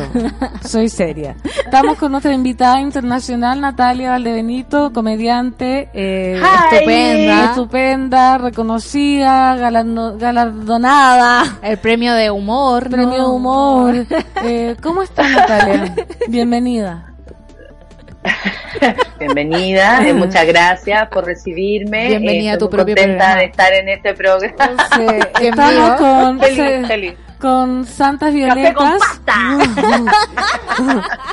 Soledad, eh, Soledad Barca, ¿cómo estás? Bienvenida. Muchas gracias. Trabajadora de Radial, de la editorial Montacerdo, sube la radio. y eh, otras mil cosas más. Muy así a la ópera eh, clásica. Cuéntame, Sí, Natalia. por supuesto, la única persona que conocemos que va a ver ópera, eh, que vemos de frente que va a ver ópera. Oye, eh, a propósito de nuestra fotografía, quisiera yo explicar, yo estoy también aquí con unas pieles, tú estás con tus pieles. Sí. Necesito, eh, necesito preguntarte, ¿tus pieles son reales? ¿Qué animal sufrió para que tú te veas tan bella? No, mi piel es totalmente sintética. Si tú me prendes un fósforo, yo exploto. al lado, porque es pur- 100% plástico, inflamable. Yo no, no estoy ocupando ninguna piel animal. Sin embargo, conozco gente Oh. que miro a la cara que tiene piel animal. ¿Sí? Ahora que lo que, recuerdo. está, que, está, que están mirando la cara en este no, momento. No, no, no, no. que, que conozco amigos que tienen Yo piel. también conozco gente que tiene pieles, gente muy del pasado, muy de las viejitas Oye, del- pero cuidado con la, ópera. chaqueta de cuero, ¿ah? Las cuidado chaquetas de la cuero es animal también, po. Sí. Oye, Sí, pero, pues, pero sí, ¿por pues. qué estamos hablando de esto? Porque hay una noticia que ha dado mucho que hablar en las redes sociales, en la fanaticada misma, en los activistas, en los animalistas, en los especistas, ¿por qué no? En los panelistas. Sí, yo iba en el metro ayer y veo en los, en los TT Rosalía. Y yo dije, ¿por qué Rosalía es TT? ¿Habrá hecho una canción nueva? Yo te cuento, porque A ver, ¿pa' qué critican, pa' que cae, critican duramente a Rosalía tras usar vestimenta con piel de animal.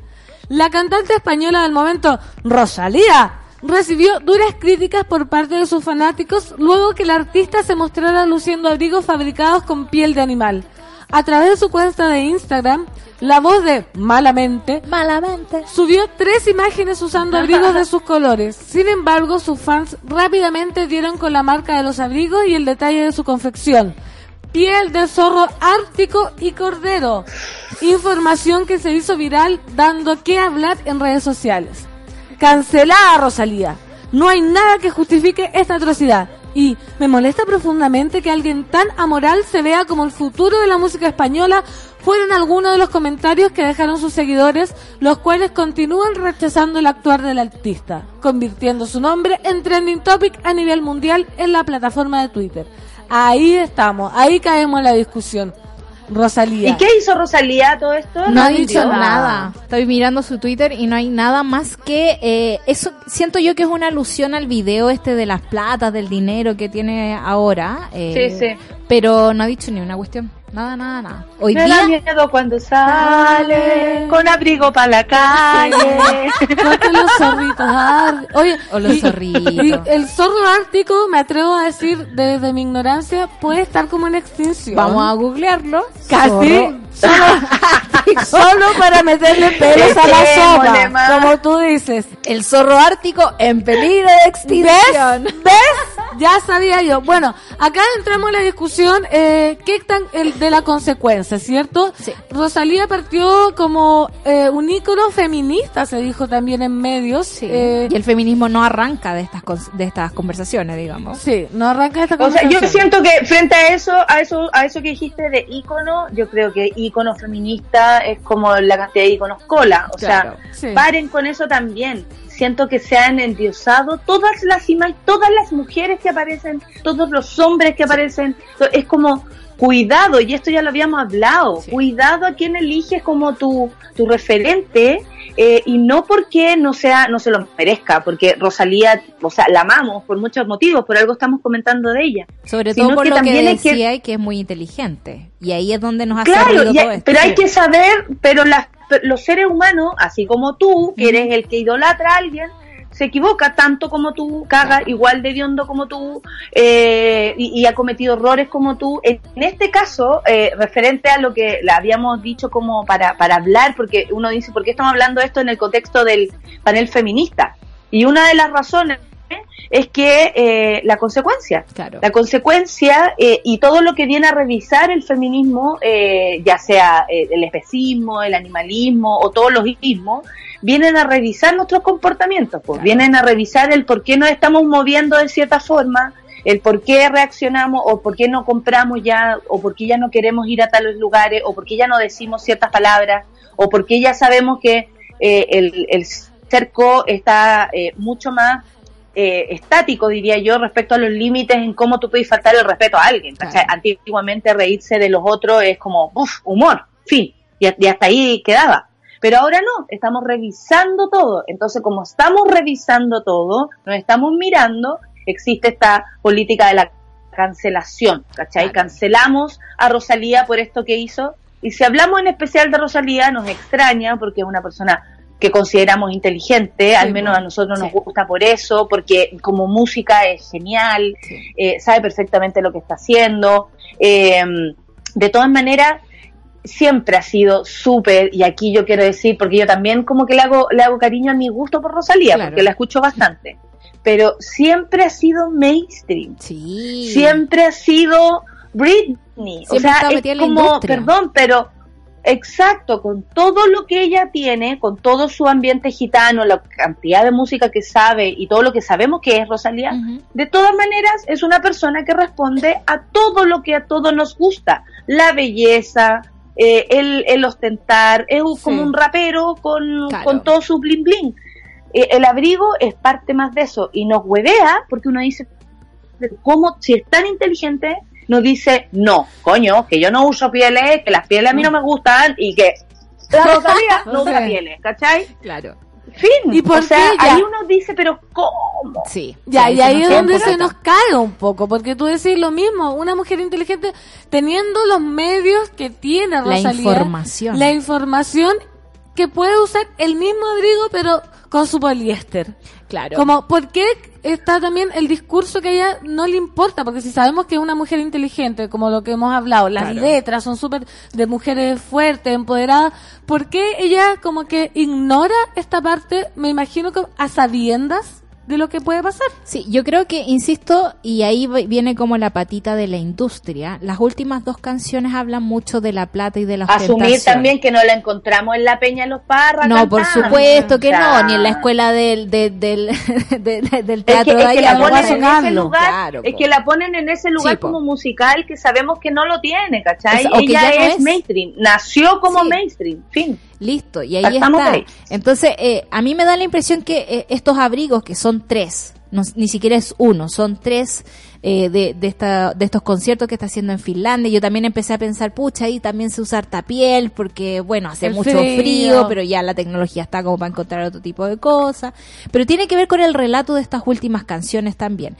Y cuando hablamos de cancelar a la Rosalía o de cancelar a cualquiera, yo siempre lo he pensado como una política súper personal, como una herramienta personal.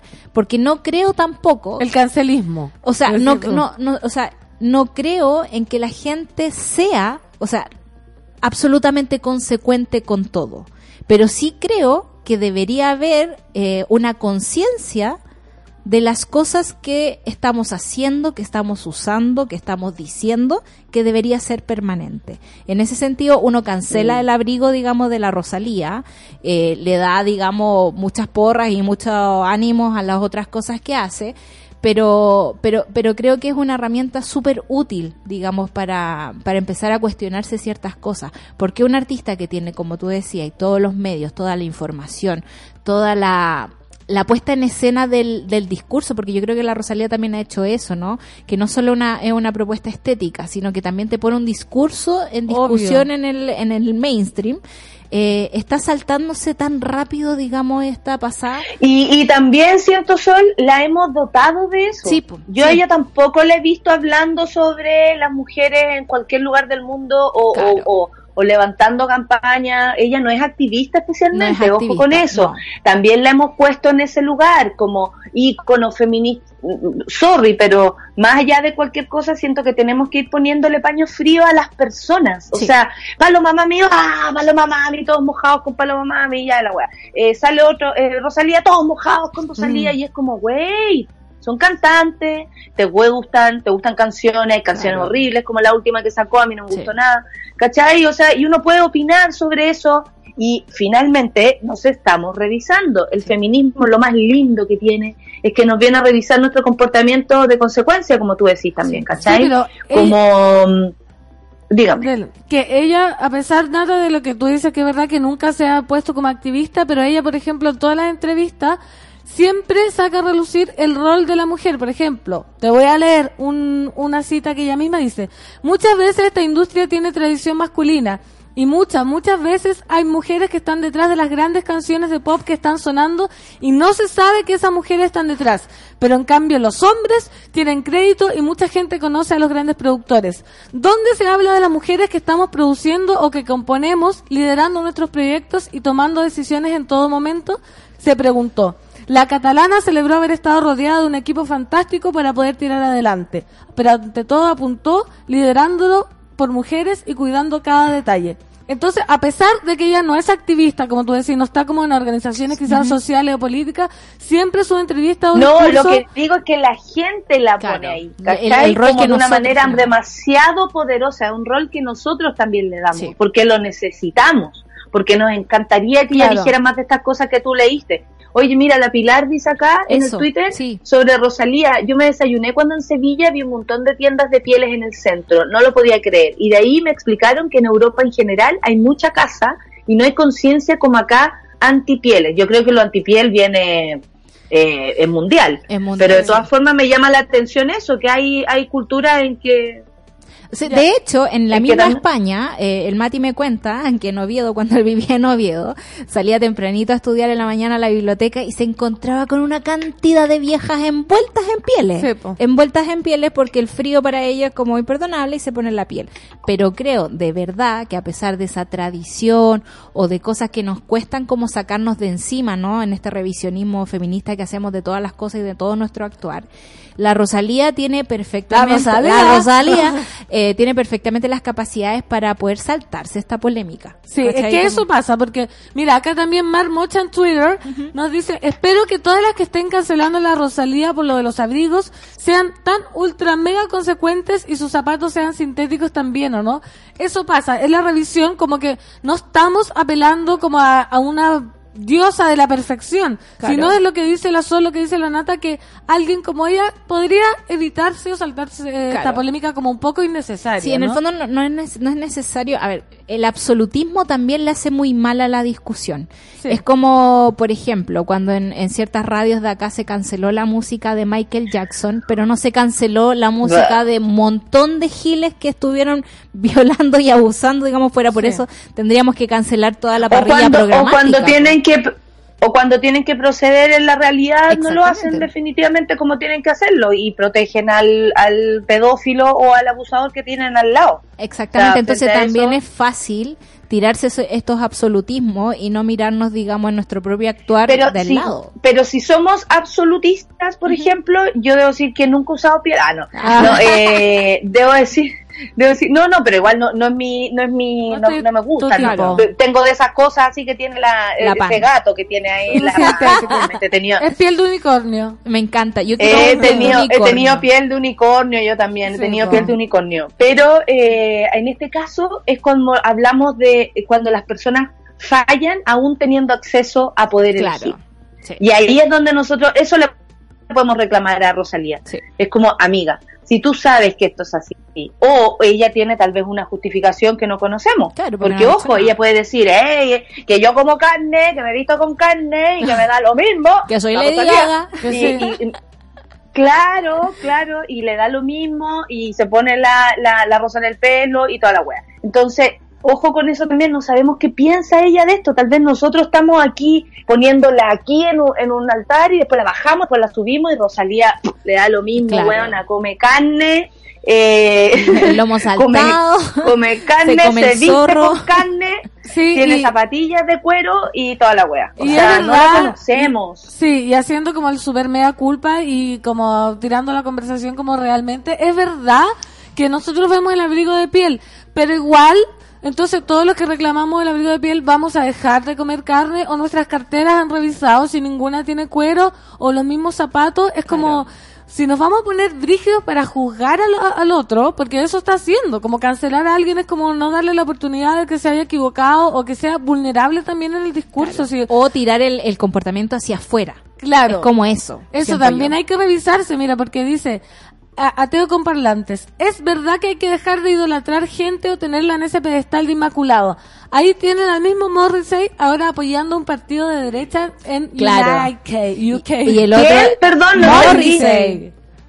Oye, si no hablo Puta, tan Morris, mal. pero. Morrissey ya está hace, Hace rato. Hace rato que está dando pelado. jugo, sí. Pero ustedes lo Aunque él no dejaría, aunque él no dejaría, de- eh, él no podría estar frente a Rosalía porque tiene pieles. Claro, no puede porque O sea, ese dueto, ese dueto no va a ser. no existe. Recuerden que cuando vino Morrissey a Chile eh, tenía como condición que en los festivales en el que él estaba no se vendiera carne ni ese tipo de cosas. También existen ciertos activismos que son mejor vistos que otros, que es lo que siempre hablamos, ponte tú, de las tías cuicas que les encanta reciclar, pero no están ni ahí con los derechos de las mujeres, digamos, y los derechos reproductivos, ¿no? Entonces, claro, de repente a Morrissey se lo perdonamos más porque son los animalitos y que tengamos un mundo mejor, pero cuando está apoyando a un partido de ultraderecha, como que mm, empezamos a pensarlo de así, ¿cachai? Entonces, No, yo, o sea, es igual de, igual de pésimo que la, la, la piel. Claro. Es igual de pésimo. Sí. Es la misma inconsecuencia, es la misma estupidez. Yo me siento con esta discusión demasiado inconsecuente. De verdad, porque uno se revisa, uno dice, oh, oye, la Rosalía totalmente cancelada, pero acá viendo la monada tuiteable que está tuiteando Heavy, es verdad, como que dice, mira, acá una amiga nos dice que Barrio Italia está lleno de zapaterías emprendedoras y de diseño donde trabajan el cuero, cuero animal. Instagram lleno de amigues que usan cuero para el zapatito, para la carterita, mirándonos los pies. ¿Somos todos antiespecistas? Pero yo creo que ahí también hay otra cosa que se nos cuela, que es el tema de la industria. Yo le contaba aquí a las chiquillas en los comerciales que cuando yo era chiquitita iba a la esquila con mi abuelo que vivía en la punta de un cerro y que tenía ovejitas y que con esa lana me hacían chalequitos cuando era chica o me hacían frazadas para no pasar frío. De hecho las ovejitas no morían, pero Claro. de vez en cuando cuando era esquila se matan tres cuatro ovejas para la gente que te ayuda a trabajar ahí y te comí las ovejas. Entonces, hay una cosa que es como el consumo personal, digamos, y el, el uno a uno, que no sé si mi corazón todavía lo justifica, eh, pero también existe la industria de la carne. Cuando uno compra un pollo en el supermercado tan fácilmente como para el, para el almuerzo del, del fin de semana, uno debería ser consciente por el proceso que pasan esos animales, Eso, por el eh. sufrimiento que están ahí. No es tampoco que tú te hagáis cargo, porque yo también me acuerdo cuando era chica, cuando llegaban los pollos a la casa y había que desplumarlo. Asqueroso, yo Terrible. Ese olor no se me olvida La jamás. industria te saca de, de esa culpa, te saca de ese, de ese procedimiento, digamos, que quizás por necesidad o por ganas de comer carne tendrías que hacerlo tú. Entonces, claro, también tenemos todos estos eh, nuevos emprendimientos y cosas así, pero tenemos que entender también en qué lugar de la industria y cuál es nuestro consumo consciente que tenemos que realizar eh, de acuerdo como a esas opciones. No sé, como que... Yo creo que nos estamos dando cuenta que hemos hecho tantas cosas mal que de pronto no, no hay cómo volver atrás. No hay cómo es volver atrás. difícil. Sí, porque mira, acá Matt eh, apunta un poco lo que dice la Sol, porque dice, se sabe que hay muchas ONG que gastan millones de dólares para combatir el uso de pieles de animales Claro. y la protección de animales en extinción, que en este caso sería el zorro ártico. La discusión es mucho más allá que comer carne o no. Claro. Que tiene que ver, claro, con la industria. Si podéis evitar, porque para hacer un abrigo de piel no sabemos por todo lo que tiene que pasar ese animal. Claro. No es lo mismo que... O sea, igual Y todos vimos perdón, 101 pero fucsia. Claro. Pero fucsia, blanco y naranjo. Sí, son tres abrigos, pero todos vimos 101 dálmatas. ¿Cachai? No, Todo- y en este caso, Ah, sí. claro, y en, e- en este caso si somos, si, si somos justas con, con lo que somos nosotras, con la verdad de cada uno, con asumir que somos errantes y nos podemos equivocar, eh, y como dice acá la decadente con brillo, la vida tiene matices, yo también lo creo así. Eh, en este caso la huellamos a ella porque tiene la posibilidad de no ponerse ese abrigo y de vestirse mejor y de ser un llamado a no usar estas cosas. Fin, por eso nos da rabia que. Rosalía haga eso pero ella tiene derecho a hacer lo que quiera y usted ahí escuchando del otro lado su música va a tener que bancar las decisiones de Rosalía. Claro. O sea, si a ella le gusta la piel, si ella mañana se come una entraña, weá de ella, o sea, perdón a la gente, pero honestamente las las personas que se que, que están en, en estos medios de comunicación, que más encima, imagínate, esta weona todo el día se saca fotos, todo el día la gente le dice que la ama, todo el día, Sí. weona, todo el día. O sea, obviamente te perdí en el, en el, andan en aviones especiales, disfrazados, porque ya no se visten, se disfrazan, ¿cachai? Eh, hasta el más sencillo, Billie Eilish, que parece así como, que es súper como sencilla, disfrazada, weón, Sí. están todos disfrazados, y todo para la cámara, todo para la cámara. Entonces, si es todo para la cámara, piensa bien lo que vaya a hacer, po. Sí, pues. Solo eso. Y a nosotros desde acá, a los que nos gusta Rosalía, puta coño, bancarla, Pues que yo- las personas claro. fallan, que las personas tienen matices y si usted la va a cancelar, hágalo, obviamente, y si no, hazte la idea que ella puede salir con eso y otras cosas más. Pero y ahora hay que ver qué dice también, porque yo en mi inocencia Sí. eterna, en mi eterna inocencia, qué buen grupo, ah, en mi eterna inocencia yo dije, ¿y qué pasa si no sabe? Porque en ese vorágine que decís tú, Oh, que- en esa vorágine que como que te visten, te suben, te bajan, te ponen un abrigo y tú dices, mira qué lindo. Y, pero parece que no, porque un mono mandó un pantallazo de que puso un emoticón de zorro. Lo voy a revisar en Instagram. no. Porque si es así, eh, ya entramos ya en el entramos negocio de la provocación. Sí, po, porque si Por último, porque ya si yo fuera Rosalía, que no estoy tan lejos de serlo, eh, si me manda un cagazo después como que uno agacha el moño y dice, ah, Poquito. pues, pues nada, a mí me vistieron, me trajeron, no sabía. Yo habría hecho eso. Pero si pongo un emoticón de zorro... Yo es no porque sabía, lo claro, ¿qué? es porque lo sabía y lo estaba Yo lo sabía. O sea, ahí sería demasiado, mucho más heavy. Oye, no, heavy, heavy todo. sí, 10 con Porque aquí 31. los monos están diciendo, entonces, ¿qué hacemos? que nos ponemos? Entonces, el zapato plástico, entonces el zapato, mierda, hermano. No, y yo se lo voy a difícil. decir, no, no, no, porque no hay una instrucción de qué hacer. Pensemos qué queremos hacer nosotros mismos. Eso, no juguemos ¿Cachai? al resto y pensemos qué, qué queremos hacer nosotros mismos. Claro, porque en el fondo Claro. la, la política del cancelamiento es como dictar una ley. No vamos a escuchar más a Rosalía. No, po, el cancelamiento tiene que ser personal. Claro, y ¿qué tiene que ser una pasa? discusión propia. Qué lindo. Cada la uno hace lo que quiere Sí. y cada uno también eh, decide eso. Oye. Oye, el cuero no cuero, el cuero... el cuero- Nosotros eh, decidimos eh, acá eh, cancelar, tenemos que cancelar, cancelar el panel. ¿Te vas, Nata? ¿Me Ya. cancelan a mí? No, sí, porque viene jamás. la entrevista. ¿A Viene la entrevistan No, ahora? te, Tenemos te una historiadora feminista preciosa. Quédate escuchando el programa porque se viene heavy. Hillary. Hillary. Hillary. Pero ahí te vamos a Oye, eh, entonces dejamos a Hillary en esta entrevista que viene en la, en la última media hora del programa. Sí. Yo me retiro. Muchas gracias. Gracias a por ti, estar ahí del otro lado. A toda la monada. Eh, los quiero mucho. Chao, Lucho. Chao a todos los que están afuera, que me imagino, ¿cachai? Sí. Yo me imagino que Están estoy mirando para afuera. Hoy día están todos. Sí. A las Jos- Hoy día están todos. Está lleno, Perfecto, sí. les mando saludos a todos y, y nada, pues nos vemos mañana, Nos vemos hablamos mañana. mañana, y saludo a la monada y voy a estar dando las fechas para que me vayan a ver a, a, A los a. Canadá y a, a Nueva York. Te extrañamos mucho. Y a lo mejor sale extrañamos, algo sí. aquí en Miami. Ah, vamos a está ver. hermosa. Oye, nos vamos con canción entonces. Esto es Rosalía. Aumentándole.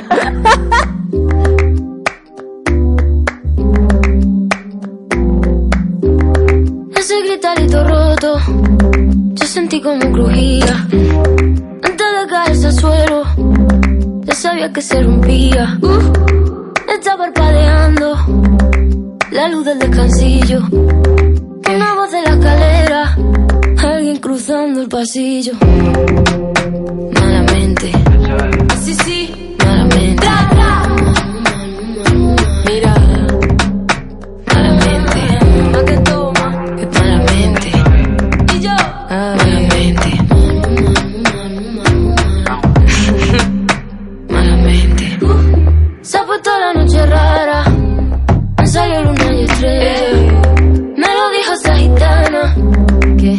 no salir a verla. Nah.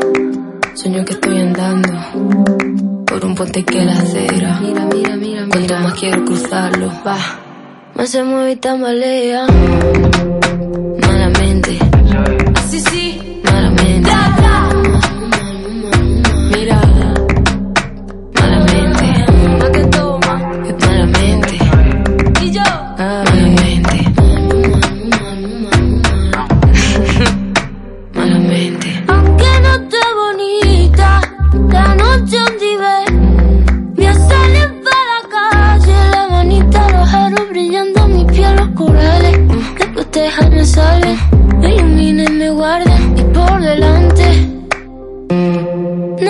Ni un minuto en volver a pensarte. Malamente, sí, sí, malamente.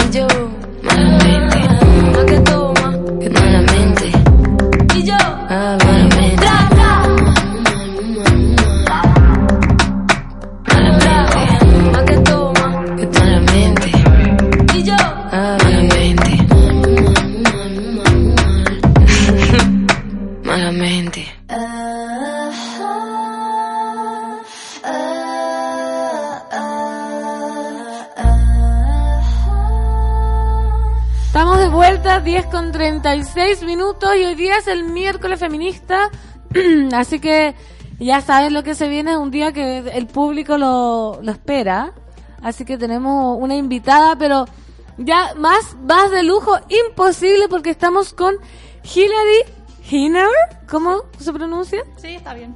Hilary Hinner. ¿Y por qué nos visita Hilary Hinner?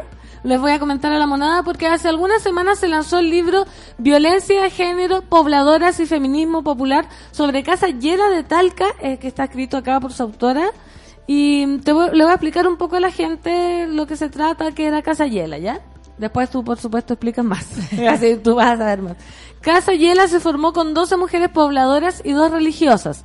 Fue un comedor popular que en 1986, en plena dictadura, se transformó en un espacio de participación y resistencia feminista que buscó responder a diferentes formas de violencia. Hoy día vamos a conversar contigo sobre la historia de Casa Yela, sobre el poder popular, sobre cómo las mujeres se organizan, etcétera, etcétera. Así que bienvenida Hillary. ¿Cómo te digo? Hillary. Sí. Se está agotando la batería. Se, hace, se está agotando la batería del PC.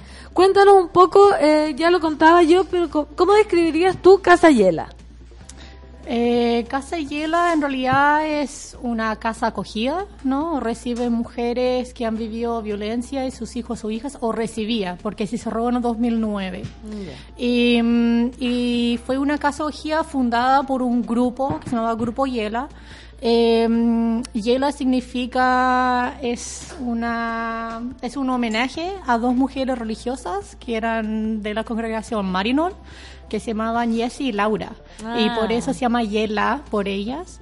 Eh, ellas estaban viviendo ahí en la población José Miguel Carrera, allá en el barrio norte Talca, eh, donde se fundó este grupo, eh, en primera instancia, como tú mencionaste, como comedor popular y olla común a principios de los años 80. Eh, y ahí muchas mujeres, digamos, que estaban trabajando dentro de la parroquia, eh, haciendo distintas actividades, tanto así como del catolicismo popular, como también de sobrevivencia, ¿cierto? Porque estaban viviendo así una pobreza muy aguda, dictadura, violencia política, terrorismo de Estado, etcétera. Entonces, estas mujeres como que se unieron y en, en ese proceso también se dieron cuenta que muchas vecinas, amigas, familiares están viviendo violencia dentro de sus casas. Perfecto. Ahí empezaron a trabajar eso con las mujeres Marinol eh, y se fundó el grupo en el 86 allá y, y como digo en el libro es como un ejemplo digamos de feminismo popular, de estas mujeres pobladoras que empezaron a trabajar violencia, ahí llegaron al feminismo, a trabajar feminismo en su barrio y, y pusieron digamos esta casa en el 94. Eh, entonces también una de las primeras casas cogía aquí en Chile, entonces por eso todo es como una gran historia, ¿no? Que generalmente Sí. no se conoce. Oye, ¿y tú cómo llegaste a conocer esta historia? Porque me imagino como alguien te la contó y cómo te empezaste como a obsesionar con ella como para terminar escribiendo un libro. Bueno, el libro es el resultado de mi tesis doctoral eh, que hice en la Universidad de Chile en historia entre el 2008 y por ahí 2011, 2012. Entonces, eh, yo llegué a la casa y era eh, por primera vez en julio 2008. Ya. Y, y eso fue como que llegué por una serie de razones. Eh, una es porque estaba buscando una casa acogida así como digamos eh, de un grupo feminista. Ah, perfecto. Eh, y también me gustaba el elemento de trabajar historia regional, o sea, trabajar también feminismo fuera de Santiago. Fuera de que siempre Sí. lo hablamos, que se cree que está todo acá, pero imagínate, Talca se fundó esta casa que es tan, tan poderosa y la encontraste y ahí dijiste, me quedo con esto. Sí, o sea, fui a la casa y hablé con Leonarda Gutiérrez, que fue la directora, y ella de hecho sigue siendo como súper importante eh, allá en Talca. Ella participó en los distintos lanzamientos que hemos tenido el libro aquí en Santiago y también en Talca. Y, y hablé con Leo ese día así como muchas horas, él me contó toda la historia y era como wow, o sea, esta es una Fascinante. historia así, así como súper buena, súper feminista. Y de ahí empecé a trabajar con ellas. Oye, Hilary, llama la atención acá como viendo de- por encimita que dice que había dos religiosas que fundaron esta casa. ¿Cómo se puede explicar que, el catolicismo, que a veces se ve como tan enfrentado quizás por el feminismo, cómo se logra esa unión, cómo es parte la religión en esta historia? Sí, es bien interesante porque igual estas mujeres son, digamos, como de, de este catolicismo popular de los años 70 y 80 que como que se identifican mucho más como con eh, teología de liberación, ¿no? O sea, esto de la gente de, de que querían hacer como una iglesia a los pobres, ¿no? El- y, y- y ellas en realidad siendo misioneras también eran como muy parte de una corriente que, que existía, que sigue existiendo, que se llama Mujer Iglesia, que es como una teología feminista, Ya, ¿no? O sea, es como algo Es- se bien... puede. Claro, se puede, o sea, digamos, es algo, tal vez el ejemplo más conocido de eso es Católicas por los Derechos de Decidir, que es como un grupo de católicas que está a favor del aborto, por ejemplo. Mm, Mira. ¿No? Eso que existe, existe en muchos lados de Latinoamérica, también en Estados Unidos, entonces, claro, hay... Hay otros ejemplos, tal vez no es tan conocido, o, o claro, hoy en día en particular, después de Caradima, después de todos los, Sí. eh, ¿no? los escándalos de escándalos. abuso sexual infantil, de repente, claro, pensamos en, en toda la gente de la iglesia de una forma muy negativa, pero también recordar que, que estas mujeres, digamos, religiosas eran como bien... Liberales. No, sí, o sea, eran como de otro, de otras corrientes y también tal vez de corrientes que correspondían también a un cierto momento histórico, porque también hay que recordar que estas son mujeres que entraron a la congregación en los años 50, cuando en realidad no hubo como tantas opciones para mujeres necesariamente, entonces para las mujeres de esa época era como una oportunidad para viajar, conocer otros mundos, dedicar sus vidas así como a otras personas, ¿no? Entonces como que de repente también corresponde a un cierto momento histórico A- a también. la- al contexto de la época. Claro. Nos decías que Casa Yela, aparte de ser un comedor, fue una casa de acogida. ¿Qué problema eh, viste tú que enfrentaban las mujeres en, en esa época y crees que aún siguen habiendo los mismos problemas? Sin duda sí, o sea, eh, No avanzamos el- mucho. Mm. No, o sea, el tema de la violencia es un tema que sigue muy presente. Ahora, esto de la, de la casa en sí, eh, eh, claro, lo, lo que tenemos actualmente es un modelo de casa acogida que actualmente es un modelo estatal, ¿no? Eh, donde efectivamente Casa Hiela cerró las puertas porque terminó el financiamiento. O sea, durante más de 10 años Casa Hiela tenía un financiamiento por parte de una ONG suiz- suiza que se llamaba Tierra de Hombres. Eh, y Mira. cuando, claro, era, Qué que es- claro, que es como una ONG en realidad como más de niños y niñas, o sea, tiene como eso de financiar distintos proyectos, pero se terminó el financiamiento porque a principios de los 2000 Chile ya se perfiló como un país entre comillas desarrollado y por eso mucho de ese financiamiento desde el extranjero como que terminó y muchos grupos feministas sintieron eso y se cerraron las puertas porque no podían seguir financiando sus actividades.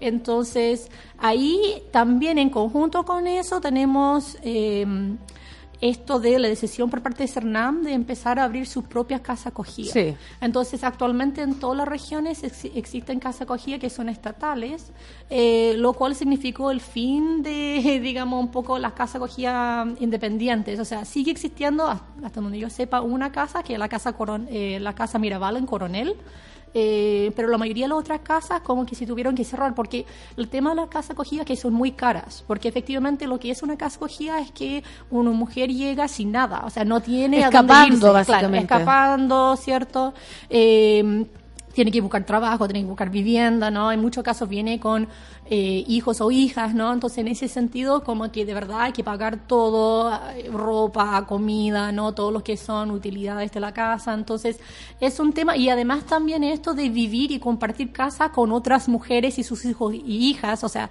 es un contexto muy complejo.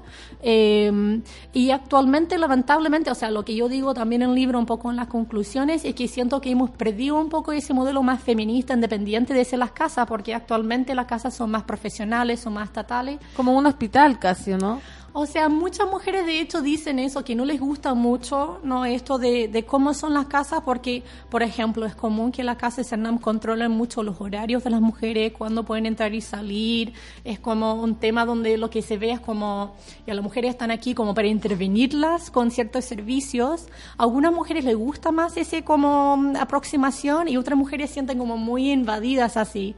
Y lo que tenían esto las casas independientes era como una cercanía mucho más horizontal, ¿no? De vecina a vecina, ¿no? Así como esto de mujeres también populares trabajando con otras mujeres populares, mientras en el caso de Cernam son mujeres profesionales, psicólogas, trabajadoras sociales, entonces ven a las mujeres Claro. como clientas. No ¿no? se puede desarrollar como Cuéntanos un poco lo que pasaba en Casa Yela con lo que estás hablando ahora, que, que difiere un poco con lo que pasa con las casas de acogida actual, porque se habla de una organización. ¿Qué tan revolucionario para la época fue como dentro de esa casa tener una organización feminista? ¿Cómo pasó eso? ¿Cómo lo ves tú? ¿Cómo surgió? Lo mismo, quizás se encontraron distintas mujeres en la misma situación, viviendo violencia, y de ahí se generó un discurso. ¿Cómo fue y cómo lo comparas con lo de hoy? Em, sí, el grupo, em, yo creo que también es interesante cómo se fueron como acercando al feminismo, ¿no? Porque en primera instancia era como un grupo que, claro, en regiones, ¿no? O sea, y, y tuvieron capacitaciones, ¿no? Donde hubo intercambios entre la Casa Yela y otras casas que estaban en Santiago, por ejemplo, la Casa Sofía la Casa Malén, que también eran, eran casas de mujeres populares, pobladoras, ¿no? Que estaban trabajando violencia. Eh, fueron a encuentros, por ejemplo, de mujeres populares acá en Santiago, por ahí en 87, 88, ¿no? Entonces hubo ese tipo de intercambio y posteriormente hubo intercambios donde mujeres feministas de la morada, por ejemplo, el Instituto de la Mujer, viajaron a Talca y las capacitaron y las convirtieron en lo que se, se llamaban monitoras en violencia. Entonces Perfecto. ahí entonces tenían como estas herramientas, por ejemplo, que eran principalmente herramientas como psicosociales feministas para pensar violencia, ¿no? Y como eran herramientas feministas, siempre pensando desde patriarcado, desde, ¿no? Este cierto tipo como de poder y control que tenían los hombres dentro de distintos ambientes, así como familiares o dentro del contexto de, de pareja, ¿no? Y, y cuestionando, ¿no? Mucho eso desde un contexto igual, vale la pena recordar que Talca es una ciudad muy conservadora y muy tradicional. Sí, pues sobre ¿no? todo Talca. Entonces, era como bien revolucionario, por así decirlo, ¿no? Sí, ¿y por qué mujeres. crees tú que se, haya, se generó ese tipo de revolución feminista? Porque, me- como lo dices tú, son mujeres populares que muchas veces no, te- no tienen como el acceso, no sé, a literatura feminista o saber que estamos hablando de la, del patriarcado ¿Se dio como por la cantidad de conocimientos que se fueron generando dentro de las casas? Como que solo se, o había alguien que lideró como este movimiento feminista y lo nombró como tal? O sea, yo creo que hay, hay, distintas, hay distintos elementos, ¿no? Un elemento tiene que ver con lo que decía antes de este como intercambio o como compartir de saberes feministas populares, ¿no? Entre este distintos grupos que existían en la, en la época. Y por otro lado, también esto de intercambios que las mismas mujeres Yela hacían con las pobladoras. Entonces, por ejemplo, eh, hacían talleres, ¿no? En la parroquia o en casas de las mismas mujeres Yela donde, eh, no sé, pasaron películas, hi- hicieron, de hecho en el libro hay algunas fotos, ¿no? De algunos como folletos que hicieron, como uno que se llamaba ¿Qué es el patriarcado?, por ejemplo, ¿no? Y ahí como desde lo práctico o pensando en la experiencia de vida, o sea, era muy educación popular, como ese modelo, Claro. ¿no? Entonces, desde la vida de las mismas mujeres, ir hablando de cómo se vive violencia, cómo podemos como trabajar esto en conjunto. Y en el fondo es como ese tipo de modelo comunitario feminista que de alguna forma se ha perdido, ¿no? Entonces, por eso también lo que yo digo en el libro, que ojalá también eh, reevaluar un poco eso, ¿no? O sea, cómo podríamos también, por ejemplo, en otras latitudes actualmente se está tratando de cuestionar lo que es un modelo más eh, estatal, punitivista respecto a la violencia, que es como ya mandemos todo así a la cárcel, y Claro. es como la única solución, ¿no? Pensándolo más bien desde este modelo más comunitario, como desde nuestro entorno, ¿cierto? Y trabajando de una forma horizontal, cómo podemos trabajar estas violencias con las cuales vivimos, ¿no? Entonces yo creo que en ese sentido también hay harto de como saberes populares, de esto de feminismo popular, que de alguna forma tenemos que tratar de rescatar, ¿no? Y, y como volver por sobre eso y pensar cómo eh, de alguna forma esto podría ser parte de nuestra práctica feminista hoy en día. Eh, y yo creo que ahí también un poco la apuesta es rescatar también esto el feminismo popular, porque en muchos casos se piensa, lo- como tú dijiste, ¿no? O sea, feminismo como algo teórico. que, o que no se puede alcanzar o que hay que, Claro. que muy lejano, pero no, pues el feminismo se construye, en este caso se construyó por mujeres como hablando de violencia. Sí. Que- y, y también lo dice en el libro Hillary que habla de una nueva interpretación de violencia, ¿cierto? Estaba como la violencia doméstica, que es como, ya no sé, la que se vive en las casas, y que acá eh, no tiene perspectiva de género, como que se dice violencia intrafamiliar, violencia doméstica. ¿Por qué crees que en Chile se evita hablar de la violencia contra la mujer? Porque en las casas uno dice, no, doméstica, familiar. ¿Por qué no hay perspectiva de género en hablar de esto? Em, yo creo que en los últimos años, por lo menos los últimos 10 años, igual ha habido como cada vez más eh, hacia eso. De hecho, en el último gobierno de Bachelet, eh, digamos, el Ministerio de la Mujer ya estaba proponiendo esto de cambiar desde ley VIF, o sea, violencia intrafamiliar, hacia una ley de violencia de género. Em, lo que yo creo o lo que estoy tratando de proponer en el libro también es cómo podemos pensar estas múltiples violencias, ¿no? Y, y también pensar, y un poco la, mm, una de las propuestas del libro, es pensar que todas las violencias son políticas, o sea, también pensar que esto, por ejemplo, dentro de violencia de género, que es un término un poco como paraguas, o sea, incluye así muchos distintos tipos de Aristas, violencia, claro. eh, y donde, claro, un tipo de violencia puede ser este como violencia más íntima de pareja, pero también tomar en cuenta que hay otras violencias, por ejemplo, como el terrorismo de Estado contra mujeres durante la dictadura, ¿no? que eran violencia que también incluían a esto de allanamientos en las poblaciones, contra mujeres populares, ¿cierto? Contra mujeres como políticas, ¿no? Mujeres que eran de corrientes de izquierda, de grupos, ¿cierto? Así eh, identificados como enemigos durante ese periodo, ¿no? Como subversivos, entre Claro. comillas. Y, y también pensar estas violencias cruzadas por eh, dinámicas, digamos, que tienen bien tienen que ver con raza, con racismo, ¿no? Así como pensar también de todas las violencias que viven, por ejemplo, las mujeres mapuche, las mujeres negras, las mujeres migrantes también en este país. Yo creo que eso es parte de ese trabajo, ¿no? O sea, no enfocarnos solamente en un cierto tipo de violencia, las mujeres lesbianas, o sea, ayer fue el día de la visibilidad Sí. lésbica, ¿cierto? Estaban hablando de que aquí no estamos todas, falta la Nicole, ¿no? Y en ese sentido yo creo que también recordar que las mujeres lesbianas, las mujeres trans también viven muchas violencias eh, y como no enfocarnos solamente en un modelo que es solamente como violencia, como dentro de la familia, Claro. heterosexual, blanco mestiza, El ¿no? hombre, Claro, el sí. hombre, ¿no? O sea, solamente estar pensando dentro de algo tan restringido que por lo menos desde la primera ley DIF 94 ha sido así, ¿no? Un modelo muy familista, por así decirlo, Sí. ¿no? Entonces yo creo que eso también es una parte del libro, ¿no? O sea, cómo podemos ir entrando a pensar de una forma mucho más compleja estas violencias y también tomando con nosotros, ¿no? Estas lecciones del pasado, porque de repente también dentro de estas luchas hay como un cierto presentismo.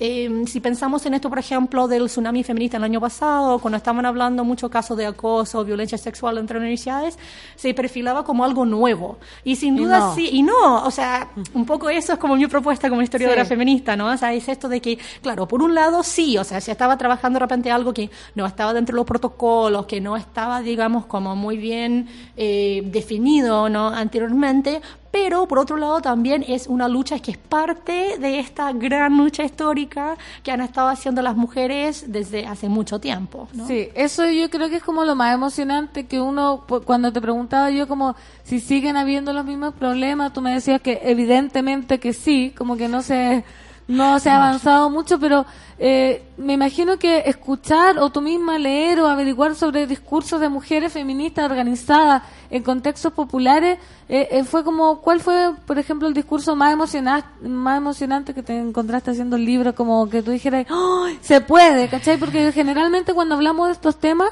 es un poco y bastante bien desesperanzador el asunto, cuando vemos como que el Estado está como, todo es muy patriarcal. Entonces cuando tú ves como que antiguamente había fuerza, ¿cómo fue el- eh, lo más emocionante que te encontraste o que dijiste, oye, sí, se puede, vamos ahora estas propuestas que estás haciendo?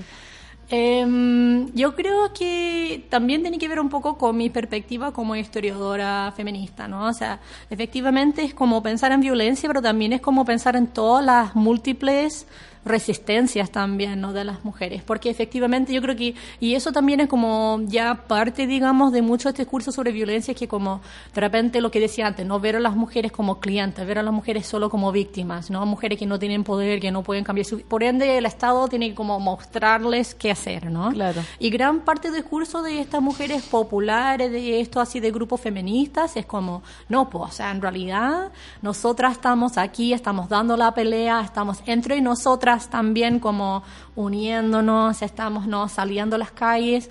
Entonces, tal vez, em, y como un poco siguiendo tu pregunta, ¿no? Uno de, de los discursos como más emocionantes eh, me venía de mm, desde la, una de las fundadoras de la Casa Ujú. la Elena Valenzuela, que lamentablemente falleció en enero 2016. Y, y ella era una mujer maravillosa, o sea, de verdad, una mujer muy luchadora. eh, era un poquito mayor al momento de fundar el grupo Yela, era muy cercana a las hermanas Marinol. Eh, eh, se separó de la casa Yela por ahí como en como a en principios del 2000, ¿no? Eh, que tiene que ver también con esto que muchos grupos tienen como sus peleas Sí. internas, ¿no? Nadie Etcétera. se salva. Nadie se salva. Em, entonces, cuando yo fui a visitarla y entrevistarla, como que no sabía muy bien cómo ella iba a recordar la casa, ¿no? Hace qué grado de angustia o de rabia cariño. o cariño no iba a tener. Y ella me contó una historia muy, muy linda que tenía que ver con la primera vez que salieron a la calle. Y, y el grupo salió a la calle en 88 para el Día de la No Violencia contra la Mujer, y es el 25 de noviembre. Y ella ahí contó esta historia donde al salir a la calle hasta hubo como eh, como obreros de la Constru que como que les tiraron piedras y les dijeron No. como que, que volvieran a la casa a preparar almuerzo para sus maridos y, y todo eso, ¿no? Sí. Entonces para ellas era una cuestión así como, claro, todavía plena dictadura, en la calle sin permiso, ¿no? Así esa cuestión, Sí. que es uno sin permiso vamos a estar en la calle marchando y hay fotos así increíbles así de esa marcha, de ella tenía unas poleras así que decía como no más violencia o algo así y unas pancartas hechas a mano que decían cosas como no más golpes, ¿no? O sea, una cuestión pero hermosa así de resistencia, de lucha y, y esa historia está dentro del libro y, y yo encuentro que es como una de esas como anécdotas hermosas feministas del- de la historia feminista. Sí, y que dan ganas de seguir luchando, porque uno dice, si ellas salieron en plena dictadura, sin recursos, imagínate lo que podemos hacer nosotras ahora. Como que el poder está, está totalmente en nuestras manos. Sí. El libro se llama Violencia de Género, Pobladoras y Feminismo Popular, Casa Yela, Talca, del 64 al 2010. ¿Dónde lo podemos encontrar para decirle a la gente que lo compre? Ya está en librerías, eh, creo que hay más copias en el que leo y también en Antártica y también en algunas librerías más independientes, La Proyección, La TAC, Altamira, entonces eh, no es tan difícil encontrar. En, en última instancia, si no se encuentra, se puede contactarse directamente con Tiempo Robado, que es la editorial, que tienen página en Facebook y también en Instagram y siempre pueden facilitar copias y todo eso, así que no es tan difícil No es encontrar. tan difícil, recomendadísimo. Entonces, muchas gracias, Hilary, y felicitarte por el trabajo que estás haciendo, porque se agradece totalmente que una mujer saque las voces antiguas y para que estemos potenciando las voces de ahora, porque lo que dijiste tú, si se hizo antes, imagínate lo que se puede hacer ahora. Sí, muchas gracias por la invitación y aprovecho también para invitarles a todas y todas a ir a marchar. 25 de julio, ¿cierto? Tenemos esto de la marcha por el aborto libre y ahí yo encuentro que sería súper bonito ver la calle llena, digamos, con toda la gente marchando por el aborto Así libre. va a ser, pues imagínate cómo fue la otra. Así que nos vamos, gracias Hilary, nos vamos, nada, nos vemos mañana. Esto es Bomba Estéreo, Amar Así. Hasta mañana.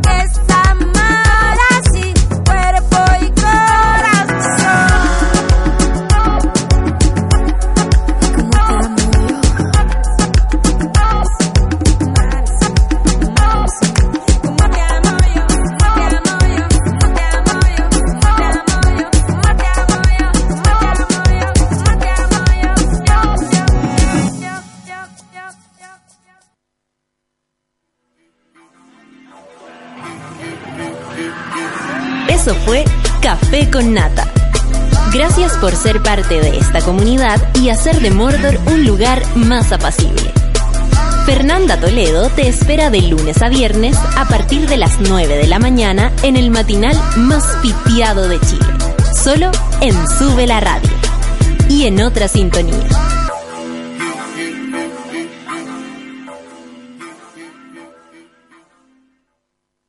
Con Mermeladas Watts lo hacemos todo. Presentó Café con nada.